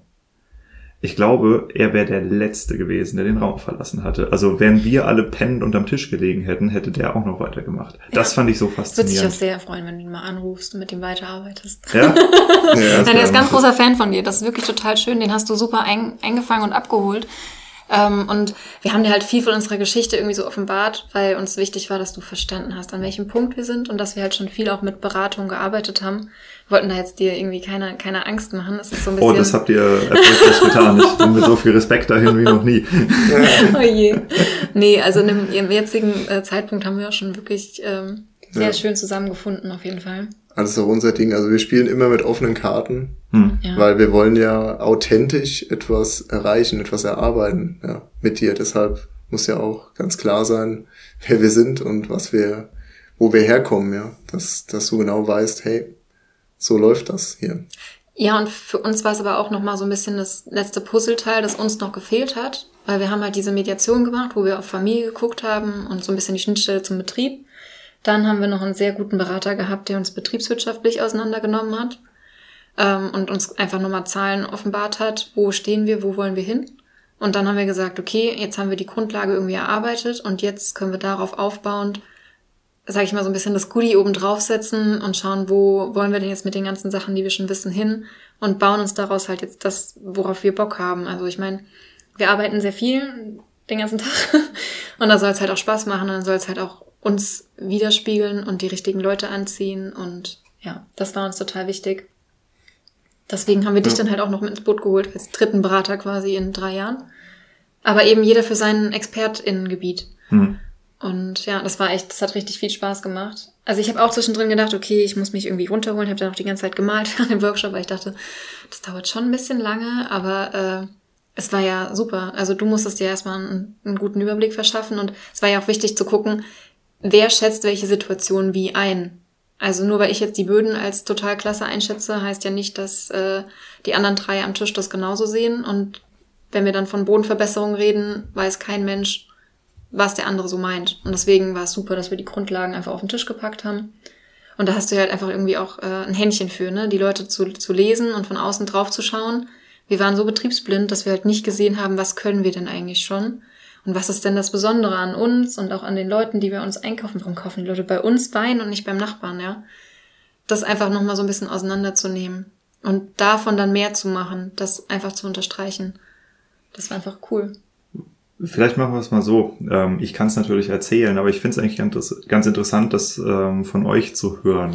Also das, das ist jetzt ein etwas seltsames Podcast-Format tatsächlich, weil ähm, normalerweise spricht man über Weltgeschehen und so Themen im Podcast, aber ich finde es eigentlich genau das Spannende, halt diesen Einblick zu bieten in etwas, was ich jetzt in einem bestimmten Stil tue, andere werden das in einem anderen Stil tun, aber ähm, das ist, finde ich, das Interessanteste überhaupt, wenn du halt, wie verdienst du dein Geld und wie machst du es besser? Ne? Mhm. Und ähm, von dem, was ihr da mitgenommen habt, ähm, vielleicht könnt ihr beschreiben, wie auf, auf welchen Säulen eigentlich das Markenkonzept äh, ruht über das wir jetzt sprechen. Was habt ihr da, was ist davon hängen geblieben? Du meinst jetzt unser persönliches Markenkonzept? Ja. Ich fange einfach mal an und dann ergänzt du mich. Schläfst du gerade ein? Nee, ne? Nein, ich, ich bin hellwach, ich denke nach. ich erinnere, ist ja auch schon, ist schon ein paar Wochen her. Ja. Das Ganze verträumt geschaut. ähm, also ein ganz wichtiger Punkt ist auf jeden Fall, Sebastian und ich haben halt angefangen, einfach alles möglichst auch zusammen zu machen im Weingut. Also sei es jetzt irgendwie im Herbst im Keller oder Weinproben ich habe irgendwann mal gesagt, boah, wenn du jetzt jedes Wochenende eine Weinprobe hältst, dann ist es ja der größte Quatsch, wenn ich zu Hause sitze oder irgendwelche Leute treffe und dann sehen wir uns ja gar nicht. Und umso mehr ich in den Betrieb reingekommen bin, umso mehr haben wir einfach auch geschaut, was können wir zusammen machen, wo ergänzen wir uns und haben halt einfach so, in Anführungszeichen, den Betrieb auch aufgeteilt, ne? Also teilweise jeder sein Spezialgebiet. Sebastian ist halt irgendwie so, der Winzer hat Ahnung von Keller und Außenbetrieb und Co wo ich immer ein bisschen mehr noch lerne und ich bin mehr so Marketing äh, und Kunden, äh, Kundinnenbetreuung und allen möglichen Sachen wie irgendwelche neuen Berater zu finden. ja, und du das hast ist halt Zeit so. zum Podcast hören. möchtest Zeit zum Podcast sagen? hören. Ja, wenn ich koche Bist- und dusche, hallo. ausgelastet, ja? genau, ich bin nicht ausgelastet. Du hast es erfasst. Erzählt das bitte nicht meiner Schwiegermama. Sonst muss ich demnächst wieder Versandkartons Die hört falten. den Podcast auf jeden Fall. Grüße gehen raus an Petra, ich helfe dir beim Falten. ähm, nee, aber wir sind halt Sebastian und Lena und das wollen wir halt auch äh, weiter mehr vermarkten. Also das haben wir intuitiv die ganze Zeit schon gemacht, weil wir als Paar aufgetreten sind. Und das ist auf jeden Fall eine der Säulen, dieses, dieses Dream Team-Thema äh, Sebastian und Lena. Ja, uns als Paar. Und auf dieser persönlichen Ebene, so wie wir es schon Ja, eigentlich äh, die ganze Zeit machen, ja. So wie es uns gefällt. ja das, das Ja. macht einfach super Spaß und das ist einfach auch authentisch. Also das sind einfach wir. Ähm, das wäre die eine Säule. Das zweite, verraten wir das jetzt? Ja. Also außer ihr wollt's nicht. Doch, können wir schon machen. Klar, die Leute können ja Haus, nicht gucken. Haus raus. Haus raus? Ja, sag doch du. Ich habe eben so viel geredet. Ich muss mal einen Schluck Tee trinken. Ja, wir haben ähm, eine begabte Künstlerin am, im Weingut, die äh, aus Langeweile, ähm, immer wenn sie konzentriert ist, neben äh, solchen tollen Beratung, Beratungen noch anfängt zu zeichnen und wahre... Das sei jetzt gut gerettet aus Langeweile, wenn sie konzentriert ist. Ja, sorry. Und gute, gute, äh, nee, sie hat einen einmaligen Stil, die Lena. Also die Lena ist die Künstlerin mit einem einmaligen, ähm, ja, äh, Kunststil. Ähm, Sie malt sehr abstrakte Mandalas tatsächlich. Ne? ja. Ja. Bisschen psychedelisch. Ähm, sehr, ich weiß gar nicht, wie man das. Also ich habe sowas noch nie gesehen, auf jeden Fall. Auch Und es sieht, es sieht alles gleich aus. Das ist, also nicht gleich im negativen Sinne, sondern es ist ein klarer Stil. Ist ein Wiedererkennungswert drin, Ja. ja, auf jeden Fall. Ich werde ganz rot, sieht jetzt nur keiner. Ja, ich sehe es aber. ja, und auf jeden Fall ähm, ist unser soll dieses äh, diese Kunst äh, mit aufs Etikett äh, hauptsächlich einfließen. Und ähm, ja, unser Motto wird dann sein, dass Lena auf der Flasche ist und ich bin in der Flasche.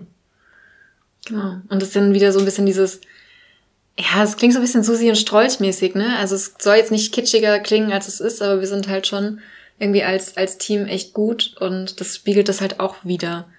Dieses, ähm, Und es fühlt sich auch einfach so passend an. Ja. Also der, der Schuh, der passt einfach. Das ist Ja. für uns ähm, richtig also ich, gut. ich finde das Interessante daran ist, ähm, ich habe mich intensiv mit der Arbeit vieler, vieler Designer, vieler Agenturen in der Weinbranche auseinandergesetzt und gerade bei dem Namen, den ihr tragt, ist es jetzt sehr naheliegend, irgendein Gestrüpp, irgendein Baum auf die aufs Etikett zu machen. ja. Und das wäre so das Letzte gewesen, was ich hätte sehen wollen. Ja, weil es einfach tausendmal gesehen, tausendmal gehört und die Idee, so zu arbeiten, ist halt auch nicht unbedingt neu. Ne? Ja, klar. Also gibt genug Winzer, die ihren Nachnamen in Bildform auf der Flasche tragen.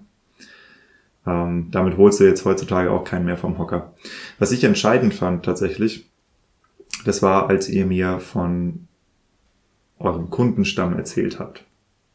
Und euer Kundenstamm, das ist wirklich verrückt. Also das, was ihr da macht, ihr habt euch da, glaube ich, noch nie so richtig Gedanken drüber gemacht, Also vielleicht nicht so intensiv jedenfalls, äh, wie bis zu dem Moment, wo ich euch, glaube ich, eineinhalb Stunden darauf festgenagelt habe, dass wir uns über diese Menschen unterhalten. Was genau ist da los bei euch? Könnt ihr das mal beschreiben?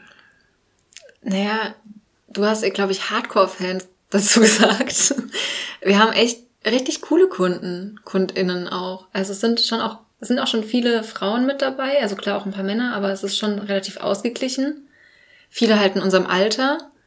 Ähm, einige über Social Media, aber gar nicht mal so viele. Also um mal ein Beispiel zu bringen, wie, was genau haben jetzt zum Beispiel ein paar Leute bei eurem Hoffest gebracht? Ja, okay. Also wir haben da halt, äh, Grüße gehen raus an Lana. Äh, Lana hat halt äh, zehn Leute zusammengetrommelt und dann haben die halt ein Apartment gemietet und sind halt das ganze Hoffest-Wochenende bei uns gewesen. Und ja. Meine, Zum Auf- und Abbau auch, oder? Ne, Waren die das? Das war, nee, das war eine andere Freundin. Da ging Grüße an Marisa raus. Ja, das sind aber alles Freundinnen halt geworden, die über Wein zu uns gekommen sind, aber eben auf dieser persönlichen Ebene geblieben sind. Also ja. Und das ist total schön. Also wir hatten auch jedes Hoffest, jeden Hoffesttag morgens dann noch welche vom Tag davor in der Regel da, die geholfen haben beim Aufräumen und wieder herrichten und Oder Kaffee die, trinken. Die da unter dem Tisch gelegen haben. Ah, das war nur einer. nur einer. der war auch vom Tag vorher noch da. Das war auch ein Kumpel. Ja, der Wein hat halt gut geschmeckt. Das sind einfach großartige Menschen, die uns dann auch, die einfach äh, mit uns, äh, auch, die glauben an uns und gehen ja. mit uns diesen, diesen Weg des Weins und empfehlen uns einfach ständig weiter, sodass ähm, immer wieder neue coole Leute dazukommen, die dann auch ähm, unseren Wein gerne trinken und uns auch kennenlernen möchten. Und jetzt gerade am Hoffest haben wir dann gemerkt, da kamen dann auch nochmal ganz viele, die einfach nur uns kennenlernen wollten, ähm, weil sie so noch nicht die Möglichkeit hatten aufgrund von Corona und den ganzen Umständen. Ja. Ja, und wir haben halt immer so gute, also wir haben halt so angefangen, unseren Wein irgendwie auch zu verkaufen, dass wir über FreundInnen gegangen sind und gesagt haben, hier, ihr hattet Interesse an einer Weinprobe, seid aber nie zu uns gekommen und dann haben wir halt viele Weinproben auch bei denen gehalten und darüber haben wir dann halt einfach immer mehr Leute äh, kennengelernt aus den jeweiligen Freundeskreisen und wir sind, wir, wir machen das einfach auch gerne, ne? Also das ist jetzt irgendwie nicht so eine Verkaufsmasche oder so, sondern wir wir lieben das einfach, mit Menschen Wein zu trinken und darüber auszutauschen, die Leute kennenzulernen und eine persönliche Bindung aufzubauen. Und so sind halt diese Kreise immer mehr gewachsen und immer hat irgendwer, irgendjemand anderem davon erzählt und das war halt einfach, ja, das, das war so ein bisschen der Stein, der das alles ins Rollen gebracht hat. Ich wollte schon sagen, dass es eine trockene Veranstaltung ist, aber ja. ich krieg was zu trinken. Wir kriegen jetzt was zu trinken. Und zwar, bevor wir jetzt weiter äh, über die Marke sprechen, ein anderes Kundenweingut von mir, Huppert, Therapreta Weingut Huppert, wahrscheinlich zu dem Zeitpunkt, wo das hier ausgestrahlt wird, schon mehr oder weniger fertig. Also wir sind in den letzten Zügen mit der Website. Und der Andreas, der ist einfach manchmal ein bisschen verrückt. Ähm, und zwar hat er sich jetzt neulich, weil er gerne Whisky mag, hat er sich La Frog Fässer angeschafft. Das sind so 125 Liter Quarter Casks heißen die dann, glaube ich. Äh, und La Frog, für die, die das nicht wissen, das ist krasser Whisky. Also das ist so richtig Wursträucherei. Ähm, Brauchst du ein Messer? Ja, ich brauche ein Messer. Nee, warte, ich habe es jetzt hier gerade gecheckt. So geht das hier auf. Äh, und er hat in diesen, in diese Quarter Casks hat er Riesling reingepackt. Das heißt, du hast jetzt Riesling, der einfach crazy nach Räucherspeck riecht und schmeckt. Und äh, man denkt am Anfang, ach du Scheiße, wa warum? Wieso tut man sowas? Bis man dann sieht, dass zum Beispiel ein Sedat Aktas, also der Geschäftsführer von Keine Weine, ich glaube, an der Theke drei Gläser hintereinander davon weggekippt hat. der fand das total lecker. Und ähm, ja, wie es der Zufall so will, habe ich die ganze Zeit eine Flasche hier zu Hause und dachte, ähm, ich schocke euch einfach gerne mit was, was ihr wahrscheinlich von zu Hause aus nicht so kennt. Ich bin gespannt. Ich weiß nicht, ob das gut ist. Ich habe keine Ahnung. Das ist die erste Füllung. Ist auf jeden Fall trüb. Ich bin sehr gespannt. Dankeschön. Oh, den interessanten Sound, die Flasche. Ja. Dankeschön.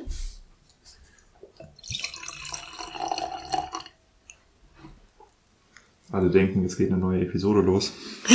ja. so, riecht man es noch?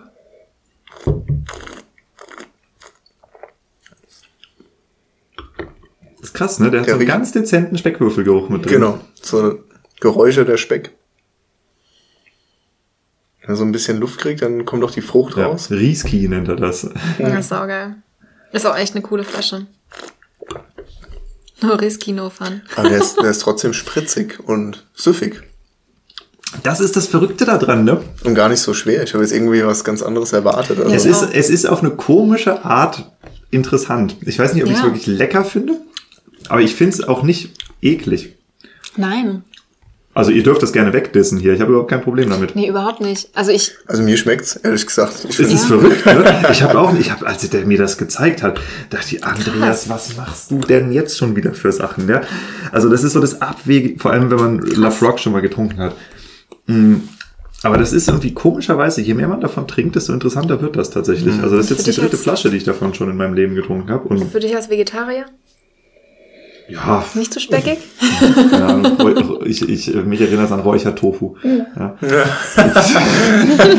Boom, Hälfte meiner Hörer verloren. ähm, ja, tatsächlich, ähm, es gibt ja mit geileweine.de gibt es jetzt auch noch so ein Projekt Kellerfunde. Das wird gerade aus dem Boden gestampft, wo ich äh, Freak-Shit, verrückte Weine zeige, die ich äh, irgendwo in Weingütern aufgabel. Und äh, die machen wir dann paketeweise bestellbar. Und da ist dieser Wein einer des ersten Pakets, tatsächlich. Das ist, ist äh, ich weiß nicht, das ist irgendwie so ga- ganz seltsam, ne? Ja, ist krass. Aber es ist halt, ich, ich weiß nicht, ob, ob da, hat der ein BSA mit drin? Kannst du das riechen? Oder kommt das Das von schwer, schwer zu riechen und schwer zu schmecken. Er ist relativ. Gib mir mal die Flasche. Der ist relativ ähm, 14 Prozent hat er. Das Oh. ist krass. Krass, okay. Baumi, du musst noch fahren, denk dran. Hätte ich nicht gedacht. Danke, Baumi. Entschuldigung. Ja. So, jetzt ist die Veranstaltung nicht mehr ganz so trocken. Sehr gut. Also das ist echt interessant. Da müssen wir ihn mal befragen. Ich glaube nicht, dass er BSA gemacht hat, weil er doch relativ straight auf der Zunge ist. Hm. Weil die 14 Volumenprozent, die merkt man eigentlich Gar nicht. Gar nicht, nee. Nö. Siehst du mal. Ja. Alko cool. Alkohol ist Schön, dass du wichtig. das geteilt hast mit uns. Ja. Nee, und das ist jetzt auch, also das ist, glaube ich, mit einer der Erstbelegungen, also eine der härtesten Flaschen. Wir haben danach, haben wir noch ein bisschen rumverschnitten und probiert und das so ein Drittel abgedämpft. Aber tatsächlich haben wir auch festgestellt, irgendwann, wenn man doch tatsächlich äh, Riesling aus Whiskyfässern verkauft, es kann zu wenig sein. Ja, dass es so ein Mhm. kastriertes Produkt ist, dann brauchst du es nicht. Ja, klar. Ja, dadurch, dass es dominant riecht, ist es eigentlich interessant. Ja. Ja. Keine Ahnung. Ähm, ich weiß nicht, ob ich es mag oder nicht, aber ich finde es immer wieder spannend. Ähm, eure Kunden, genau. Warum hat, Ja. nenne ich die Hardcore-Fans? Und zwar äh, für diejenigen, die sich mit Marketing nicht ganz so intensiv auseinandersetzen. Es gibt einen Herrn, der heißt, der heißt, der heißt, der heißt Kevin Kelly. Und wenn man Kevin Kelly googelt mit dem Zusatz 1000 True Fans, dann findet man einen ausgesprochen interessanten Aufsatz.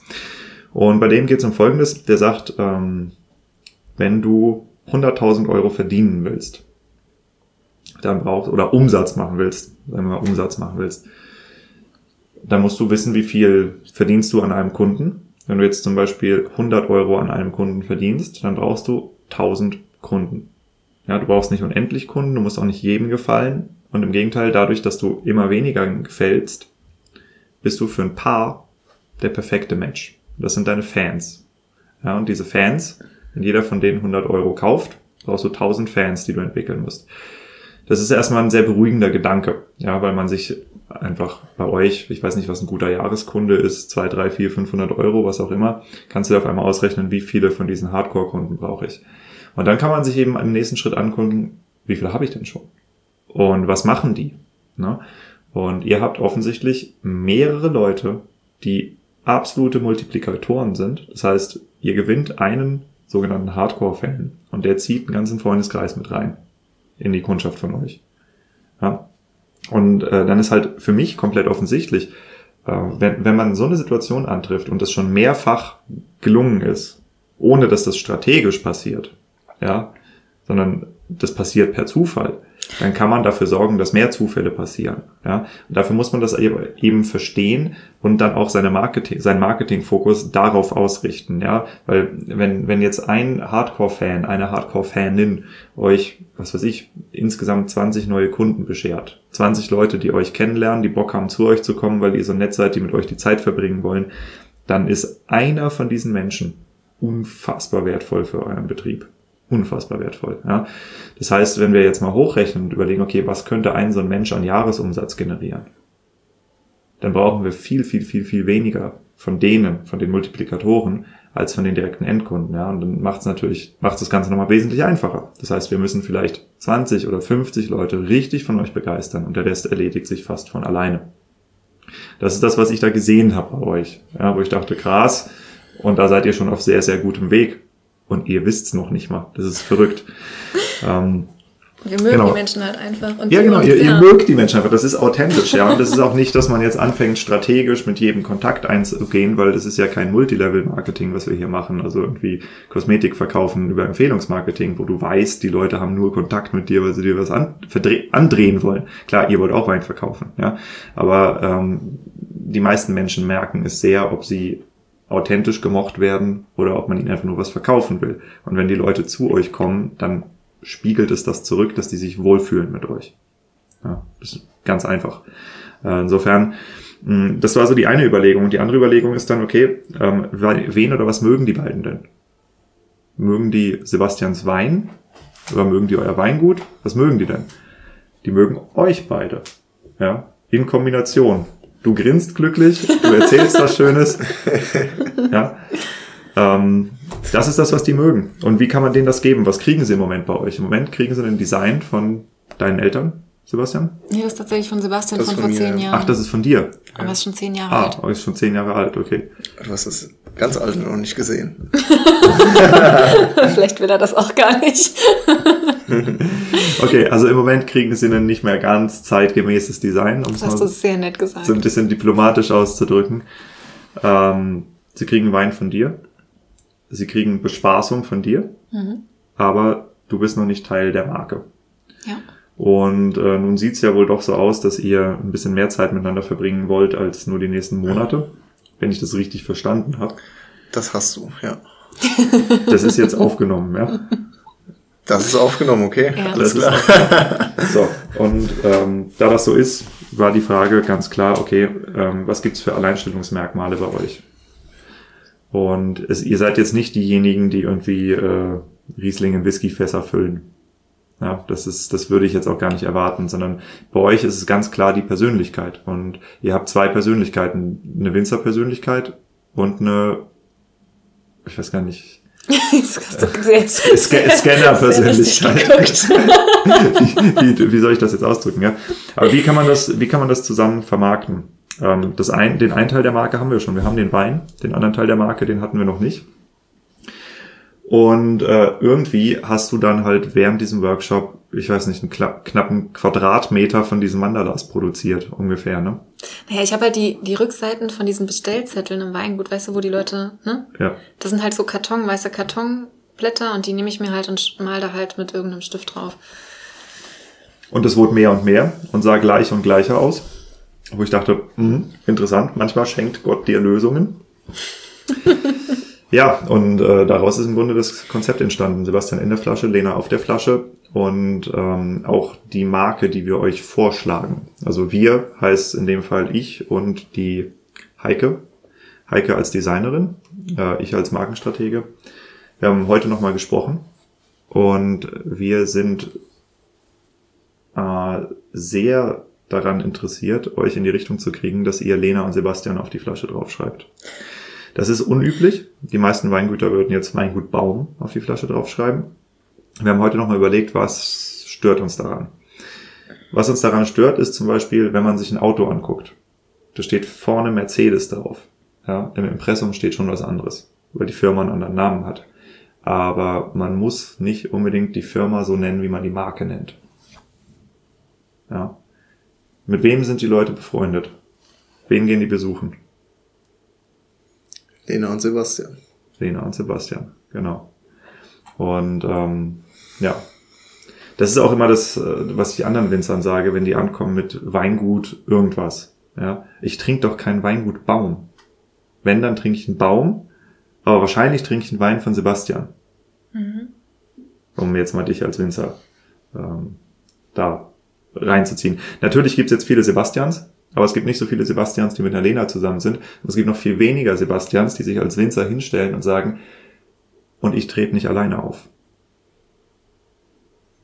Ich meine, guckt euch mal die Websites von anderen Weingütern an. Die meisten sind relativ männlich, plus Mutti im Büro. Beim Team sieht man das da. Wir. Ja? Irgendwie so heißt die Rubrik. Was man dann aber oft sieht, sind Typen im Weinberg und ein paar Schlepper. Und ähm, ja, das Ding ist, wir verkaufen ja alle Wein. Ne? Äh, wenn du Wein verkaufst, dann verkaufst du im Grunde ein generisches Produkt. Das ist jetzt aus Winzersicht, klar, oh mein Gott, der hat ja nicht gesagt, dass mein Riesling schmeckt wie der von meinen Nachbarn. Für den Kunden schon. Ja, und es gibt äh, Beispiele von Produkten, die das sehr gut lösen. Shampoos, fünf Millionen Shampoos, die da drüben äh, in Reihe stehen. Die sind alle unterschiedlich, die sprechen alle einen anderen an, aber es ist mehr oder weniger die gleiche Schmiere mit ein bisschen anderen Geruch. Ja? Und das gleiche Problem hat Wein eben auch. Das heißt, Wein muss auf bestimmte Persönlichkeiten zugeschnitten werden, auf ein bestimmtes Alter zugeschnitten werden. Und äh, das kann man am authentischsten machen, wenn man das nutzt, was man vorfindet. Und was ich bei euch vorfinde, ist halt ein Paar, was gemeinsam vorne steht, mit einer Frau, die sagt, ich mache bestimmte Sachen nicht im Weingut. ja, was machst du nicht im Weingut? Erzähl mal. Ja, das soll jetzt überhaupt nicht abwertend für irgendwen klingen, aber ich habe zum Beispiel halt direkt gesagt, okay, ich möchte nicht kochen mittags.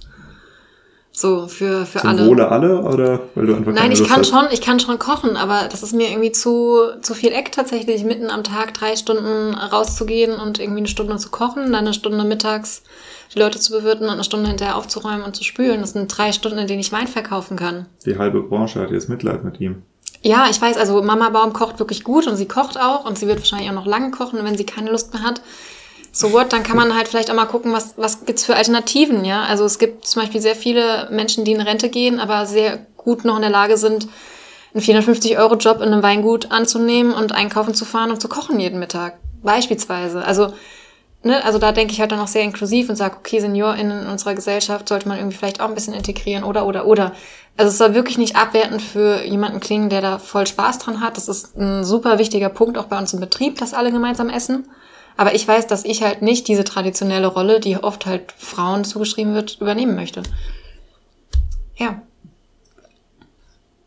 Eine Rolle nicht übernehmen wollen, auf die man selber keine Lust hat. Ist das was, wofür man sich entschuldigen muss? Eigentlich nicht, weil eigentlich sage ich auch, wir müssen Spaß haben an dem oder wir, ich möchte Spaß haben an dem, was ich tue. Vor allem, weil ich eben ja so viel Zeit damit verbringe. Also es ist äh, es ist durchaus mehr als irgendwie eine 45-Stunden-Woche, äh, die wir damit füllen. Deswegen möchte ich Spaß haben an meiner Arbeit und ich möchte die richtigen Leute eben, wie ich auch schon gesagt habe, ansprechen und mit den richtigen Leuten auch meine Zeit dann verbringen bei Weinproben und Co.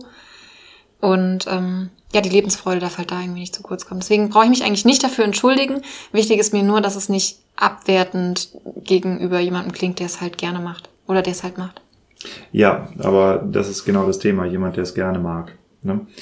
Ähm, ich glaube, wir können alle ein Lied davon singen, was es auch kostet, wenn man sich in eine Rolle reinpresst, in die man nicht rein möchte. Das ist ein Preis, der gerade in der älteren Generation von vielen Leuten gezahlt wird, ja, der vielleicht mehr auf der privaten Ebene als auf einer beruflichen Ebene gezahlt wird.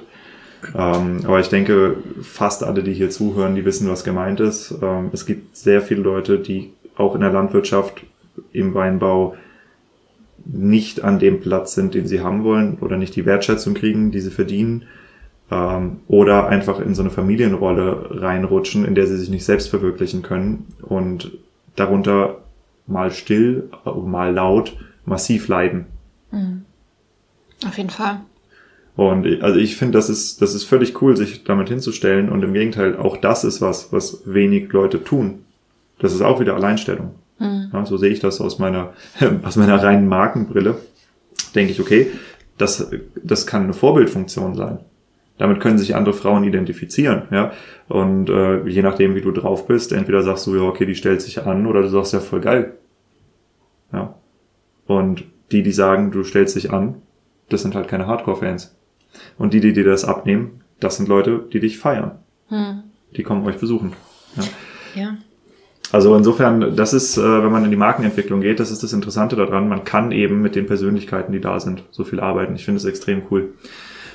Ähm, wir haben euch jetzt natürlich schon ein paar Entwürfe gezeigt und auch das ist ja das Spannende. Ähm, ihr habt jetzt eine sehr, sehr lange Präsentation gekriegt, die die Heike für euch zusammengestellt hat mit unterschiedlichsten Attributen. Ähm, wie war denn dieser Prozess für euch? Ähm, weil ich kann mir vorstellen, dass das, wenn man das nicht so regelmäßig macht, wie wir jetzt auf der anderen Seite des Tisches, dass das massiv überfordernd ist, oder? Also erstmal so eine Präsentation ähm, hatte ich vorher noch nie gehabt. Ja. Das war für mich äh, ganz neu. Und äh, ich habe auch noch nie ähm, mit einer Grafikerin zusammengearbeitet, die so praktisch veranlagt ist. Also wirklich, die weiß, um was es geht. Die erste Frage in unserem ähm, Zoom-Meeting war, äh, was habt ihr für eine Etikettiermaschine? Also da war ich völlig von den Socken und da wusste ich genau, okay, egal was sie uns vorlegt, ist die richtige Frau. Die weiß, um was es geht, ja. Äh, die, die achtet darauf, wie man verarbeitet. Und ähm, die hat mich direkt damit abgeholt, ja. Das habe ich noch nie erlebt. Jemand, der weiß, wie es in der Praxis funktioniert und komplett da alles äh, drauf hat. Super. Äh, dann das äh, Konzept, ähm, ja, das war äh, auch sehr breit gefächert, sehr ähm, gut aufgebaut. Äh, es gab viele Variationen, wo wir auswählen konnten, in welche Richtung es gehen kann. Ähm, hat mich erstmal komplett überfordert, aber wir hatten genug Zeit, noch drüber nachzudenken, haben es auch nochmal mit dir im Detail dann durchgesprochen. Also es war sehr gut vorbereitet und für mich ähm, ein guter Start, damit sie auch gut arbeiten kann. Ja, das ist nämlich das, das Hauptproblem. Also ähm, das habe ich oft gemerkt, also wenn ich selber mit Grafikern zusammenarbeite, die haben eine Ahnung davon, wie sie aus einem Weingut rausholen sollen, was sie finden, aber die haben meistens gar nicht die Zeit dafür. Ja, und das ist, äh, wir haben, Heike und ich haben festgestellt, dass wir diese Arbeit unfassbar gut aufteilen können, weil ich halt viel mehr Winzer bin als sie. Also sie kommt aus einer Weingutsfamilie, aber hat sich halt nie wirklich, also ist nie diesen Weg gegangen. Mhm. Ja. Und ähm, die Kombination zwischen jemandem, der den Winzer versteht, sich die Zeit nimmt, um die Leute kennenzulernen, ein Briefing zu erarbeiten und das dann an einen Designer, eine Designerin weiterzugeben, das ist absolut unschlagbar. Das ist das, was noch nicht mal die meisten guten Marketingagenturen können, weil da sitzen dann drei Praktikanten bei euch am Tisch, die versuchen euch kennenzulernen, die aber nicht verstehen, wie ein Weingut funktioniert. Ja. und der Sympathiefaktor. Also du hattest vorhin mal gefragt, was auch nochmal wichtig ist beim Auswählen von einem Berater, Beraterin. Kam jetzt gerade nochmal, als wir bei Heike geredet haben, ist das wirklich die Sympathie, also die persönliche Wellenlänge. Und mit all unseren BeraterInnen sind wir auf der persönlichen Ebene ähm, einfach cool miteinander. So, wir wissen, dass wir miteinander arbeiten können. Echt? Ich disse euch die ganze Zeit. Ja, aber trotzdem, das ist genau. Ja, du sorry, bist schon ja, du bist schon, ja. du bist eine harte, du bist eine harte Nuss. Also alle, die mit Diego arbeiten wollen, ihr müsst ein bisschen was wegstecken können. Ähm, er wird euch zerlegen, auf jeden Fall, aber er macht das zu eurem Besten. aber trotzdem ist der Sympathiefaktor einfach irgendwie da und wir wissen, dass die Leute, auch wenn sie mal was Fieses sagen oder was, was weh tut, ist, ich meine, wir wollen ja weiterkommen im Leben. Das heißt, es ist halt nicht alles eitel Sonnenschein, sonst bräuchten wir euch nicht. Ähm, und deswegen dieser Sympathiefaktor, das ist ja, mir so wichtig bei allen Beratungen gewesen. Sich den engsten Stellen nochmal zurück zu meiner Ansprache vorhin. Ja. Weil du sprichst eigentlich immer genau das an, wo man eigentlich schon weiß, da muss man dran arbeiten, aber hat er nur keinen Bock oder zu viel Angst davor, da was krass zu verändern. Ja. Das Beispiel Sortiment zum Beispiel, da bist du einfach knallhart und sagst deine Meinung und ja, am Ende des Tages, wenn man nochmal in Ruhe drüber nachdenkt und sich nicht äh, so persönlich äh, angegriffen fühlt, ähm, weiß man eigentlich, dass du recht hast, ja. Ja. Und auf diesem ganzen Weg auch noch mitgeben, nicht nur dieses gemeinsam arbeiten, sondern wir haben ganz viel Persönlichkeitsentwicklungsweg ähm, Weg äh, miteinander beschritten. Das klingt jetzt war jetzt nicht so perfektes Deutsch. Ähm, aber wir haben ganz viel Persönlichkeitsentwicklung einfach gemacht. Also über alle möglichen Bücher hin zu viel gemeinsame Gespräche. Einfach auch wirklich geguckt, wer, wer sind wir und wer wollen wir auch sein. So, das hast du ganz viel mit uns gemacht, aber das haben wir halt vorher auch schon auf jeden Fall angeschnitten. Hm. Und äh, ja, jetzt zurück zu Heike. Heike ist toll, Frau Z. ähm, harter Cut, aber ich habe ja eben auch schnell hart gecuttet, also cutte ich hart zurück. Ähm, ja, äh, dieses, diese, diese Präsentation war hochprofessionell auf jeden Fall. Man hat gemerkt, sie hat sich richtig liebevoll, intensiv damit auseinandergesetzt. Ihr ist es auch wichtig, dass es einfach passt. Hm. Ähm, hat man auf jeden Fall gemerkt. Und ja, auch wieder so eine Sympathieträgerin für mich. Also Mhm. wo ich weiß, ich vertraue dieser Person voll und ganz, dass sie das Beste in diesem Sinne für uns, mit uns erarbeitet. Ja, nee, das sehe ich ganz ähnlich. Und ähm, für diejenigen, die sich jetzt irgendwann mal später die fertige Marke angucken, die Idee, äh, die entstanden ist, ist im Grunde die, dass wir halt ähm, das Design von Lena als Grundlage nehmen. Aber du bist halt keine ausgebildete Grafikdesignerin. Ähm, das heißt, man kann das Ganze ein bisschen auf professionellere Beine heben, ohne den Stil zu verlieren. Ja?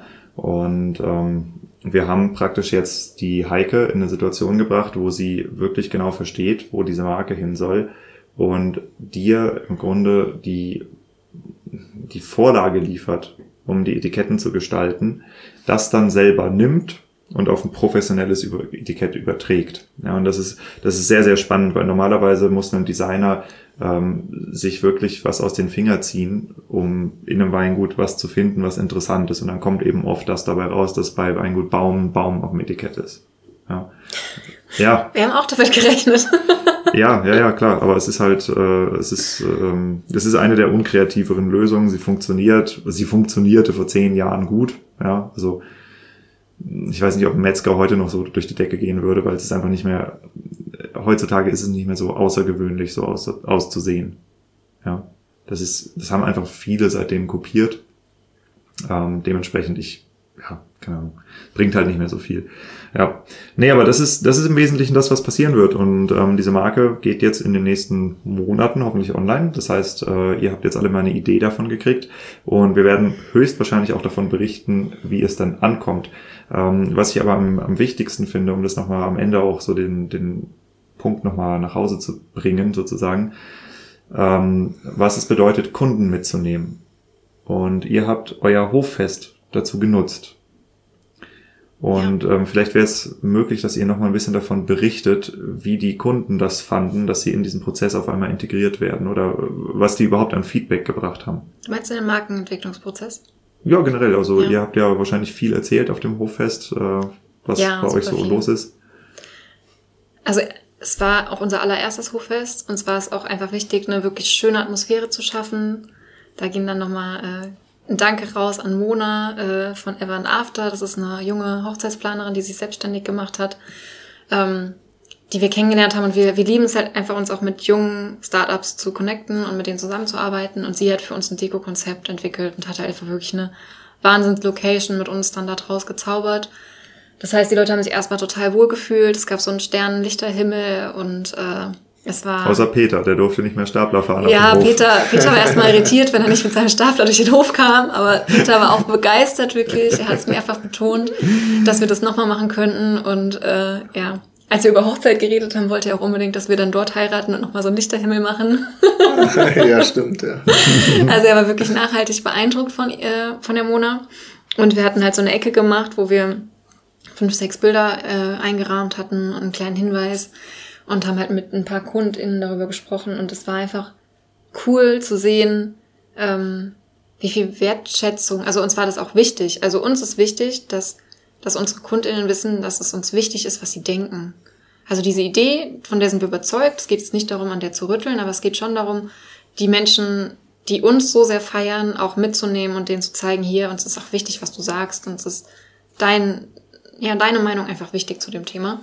Und das war total schön. Also die einfach irgendwie im wahrsten Sinne des Wortes an die Hand zu nehmen und an dieses Schaufenster zu führen und diese Bilder zu zeigen und mit denen zu, zu erzählen, wo es hingehen wird. Und Weil den Wein hatten sie ja schon in der Hand dabei. Genau, den Wein hatten sie in der Hand dabei und ähm, das war ein tolles Gefühl. Wie haben die denn reagiert? Also was Die haben die gesagt? Alle begeistert. Also sie haben alle irgendwie erstmal nicht verstanden, dass es selbst gemalt ist. Und bis sie das dann verstanden hatten, nach dem ersten, zweiten Glas Wein, hat so ein paar Minuten gedauert. Und dann waren eigentlich alle begeistert, mit denen ich geredet habe. Also ich habe auch erst gedacht, oh, was werden die Leute wohl sagen? Aber es waren alle, fanden es super, ja. Und vor allem fanden sie es super, dass es so persönlich gestaltet war, von der Lena eben. Und das hat einfach harmoniert, ja. Es war, es war echt äh, faszinierend. Ja. Auch, auch Fremde, die wir nicht, äh, die wir, die neu waren, denen hatten es ja. Ja. gezeigt, da sind ja plötzlich lauter Menschen gekommen, die wir noch nie gesehen hatten und äh, Ja. die fanden das auch super. Haben gesagt, wow, sieht gut aus, ja, toll, super. Hm. Ja, wir, äh, also ich habe heute das letzte Mal mit der Heike gesprochen heute Morgen und sie noch ein bisschen eingebrieft und da sagte sie auch, ja, Diego, keine Ahnung, also wir können damit Wein verkaufen, wir können damit auch Klamotten verkaufen. Richtiges Label draus gemacht, ja. Und ähm, das denke ich, das ist das wirklich Spannende daran. Es gibt nicht so viele Marken im Wein, sagt man immer. Ich glaube, dass ihr eine Chance habt, mit Lena und Sebastian wirklich eine Marke zu werden. Ähm, da bin ich fest von überzeugt, weil es einfach so viele interessante Attribute mitbringt und ich bin sehr, sehr gespannt zu beobachten, wie das bei euch weitergeht. Äh, an der Stelle würde ich sagen, wir reißen gerade die 80 Minuten. Das ist noch gar Aha. nicht so lange, aber wir haben gleich eine Verabredung zum Essen. Oh ja. Und äh, bevor mein Magen wieder anfängt zu knurren, ich glaube, ich habe schon über eineinhalb Stunden Magenknurren insgesamt äh, in meinem Podcast veröffentlicht von mir. Für die, die es noch nie gehört haben, aber es gibt immer so ein Gegrummel im Hintergrund. Darf ich noch eine Sache ergänzen? Ja, du darfst ergänzen, was du willst. Weil du hattest nämlich damals zu mir gesagt, das war natürlich auch taktisch sehr clever von dir, aber es war, es hat mich voll gechallenged. Du hast gesagt, wenn du meinen Podcast hörst, bis wir uns treffen, dann hast du schon ziemlich viel Wissen von dem, was ich euch erzähle.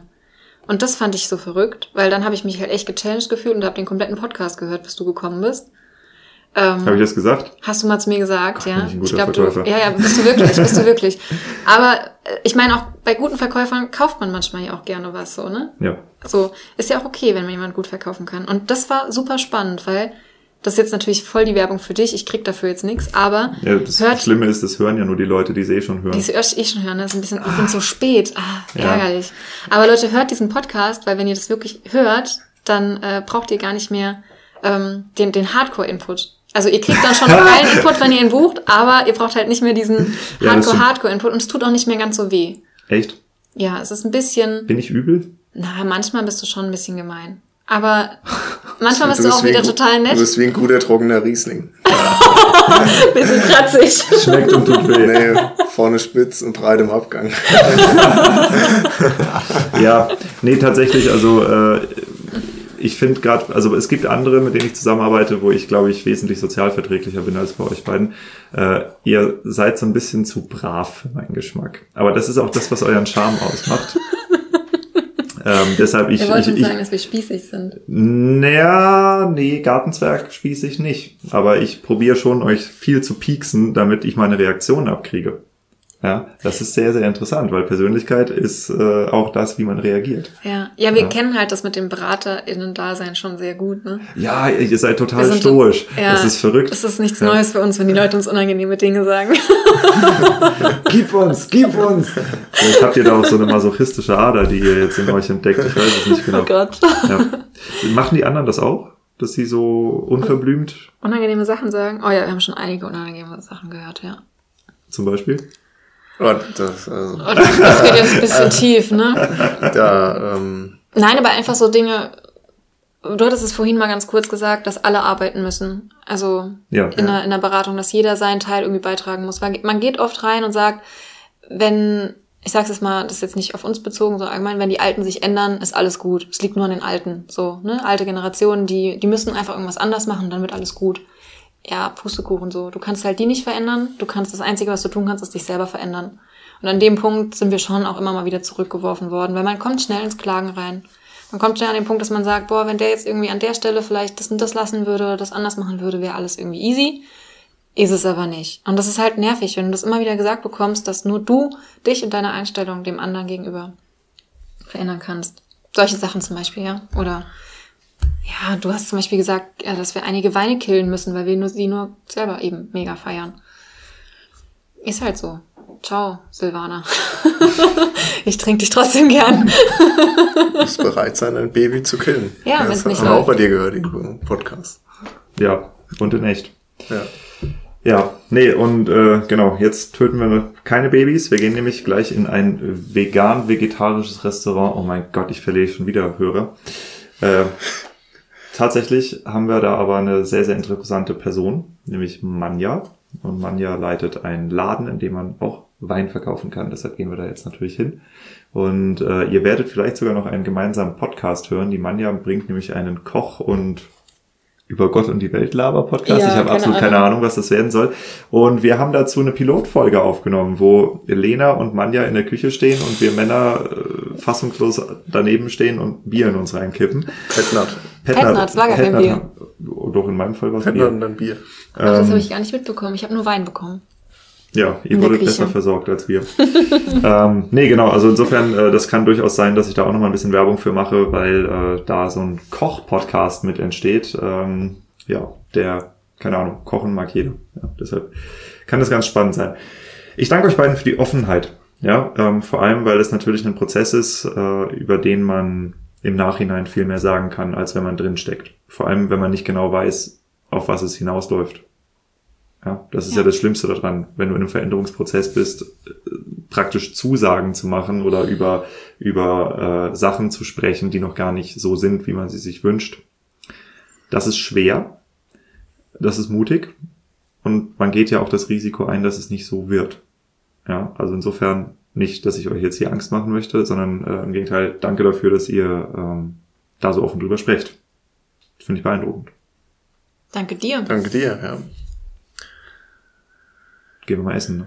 Gehen wir essen. Ja. Normalerweise fragst du zum Schluss aber immer noch, wo man sich melden kann. Oh, wo kann man sich melden? Hier dein Hardcore-Fan. Hardcore-Fan. Du weißt besser.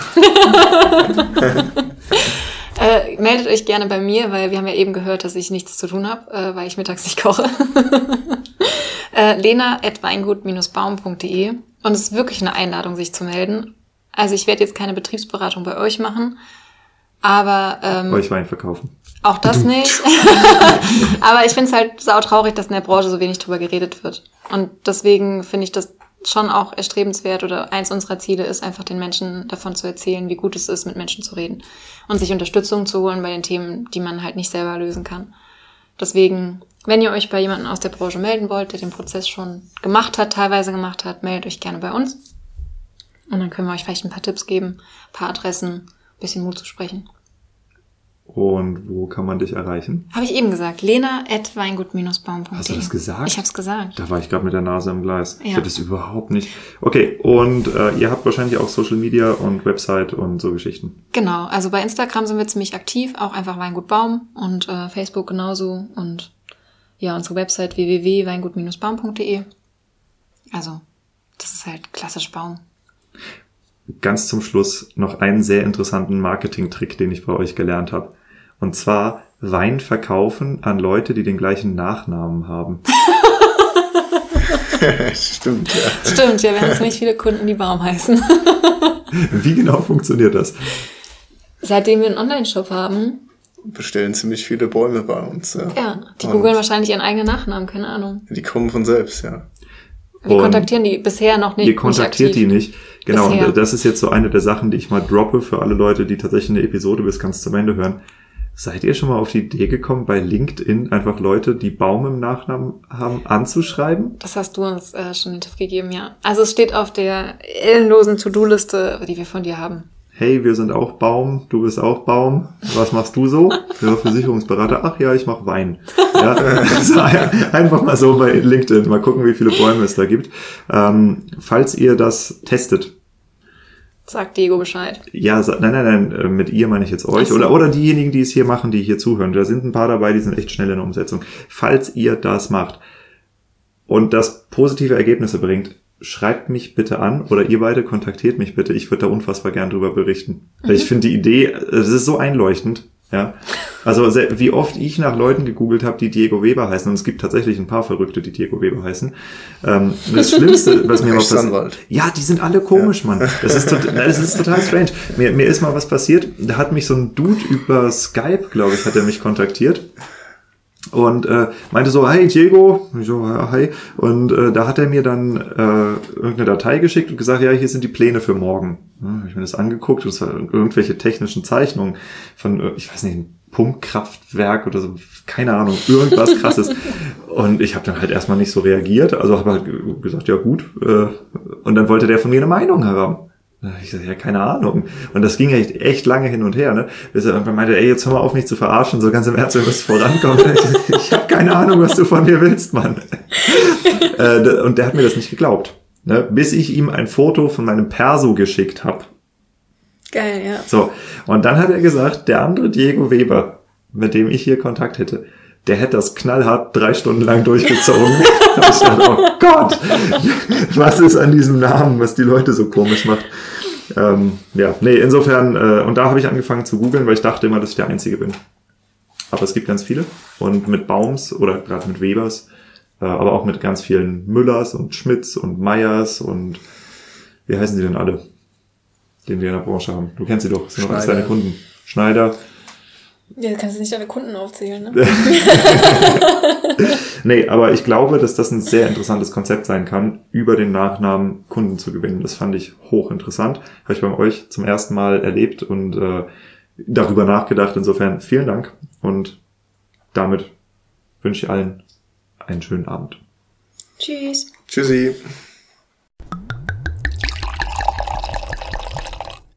Wenn du mit Wein deinen Lebensunterhalt verdienst, egal ob als Winzer, Winzerin, Sommelier, Blogger, Fachjournalist, Händler, ähm, Dienstleister für die Weinbranche, dann habe ich hier was für dich, und zwar das Weinverkauft Weinmarketing-Netzwerk. Das ist eine relativ junge Verbindung von verschiedenen WhatsApp-Gruppen für Händler, für Sommeliers, für Weingüter, äh, aber auch für Fachmedien. Und diese WhatsApp-Gruppen sind in letzter Zeit extrem durch die Decke gegangen. Es sind jetzt in den zwei Wochen seit Gründung schon über 250 Leute beigetreten. Und den Zugang dazu findest du auf meiner Homepage weinverkauft.com. Einfach ganz frontal auf das Banner drücken zu den WhatsApp-Gruppen oder weinverkauf.com slash WhatsApp eingeben oder auf den Link in den Show Notes klicken.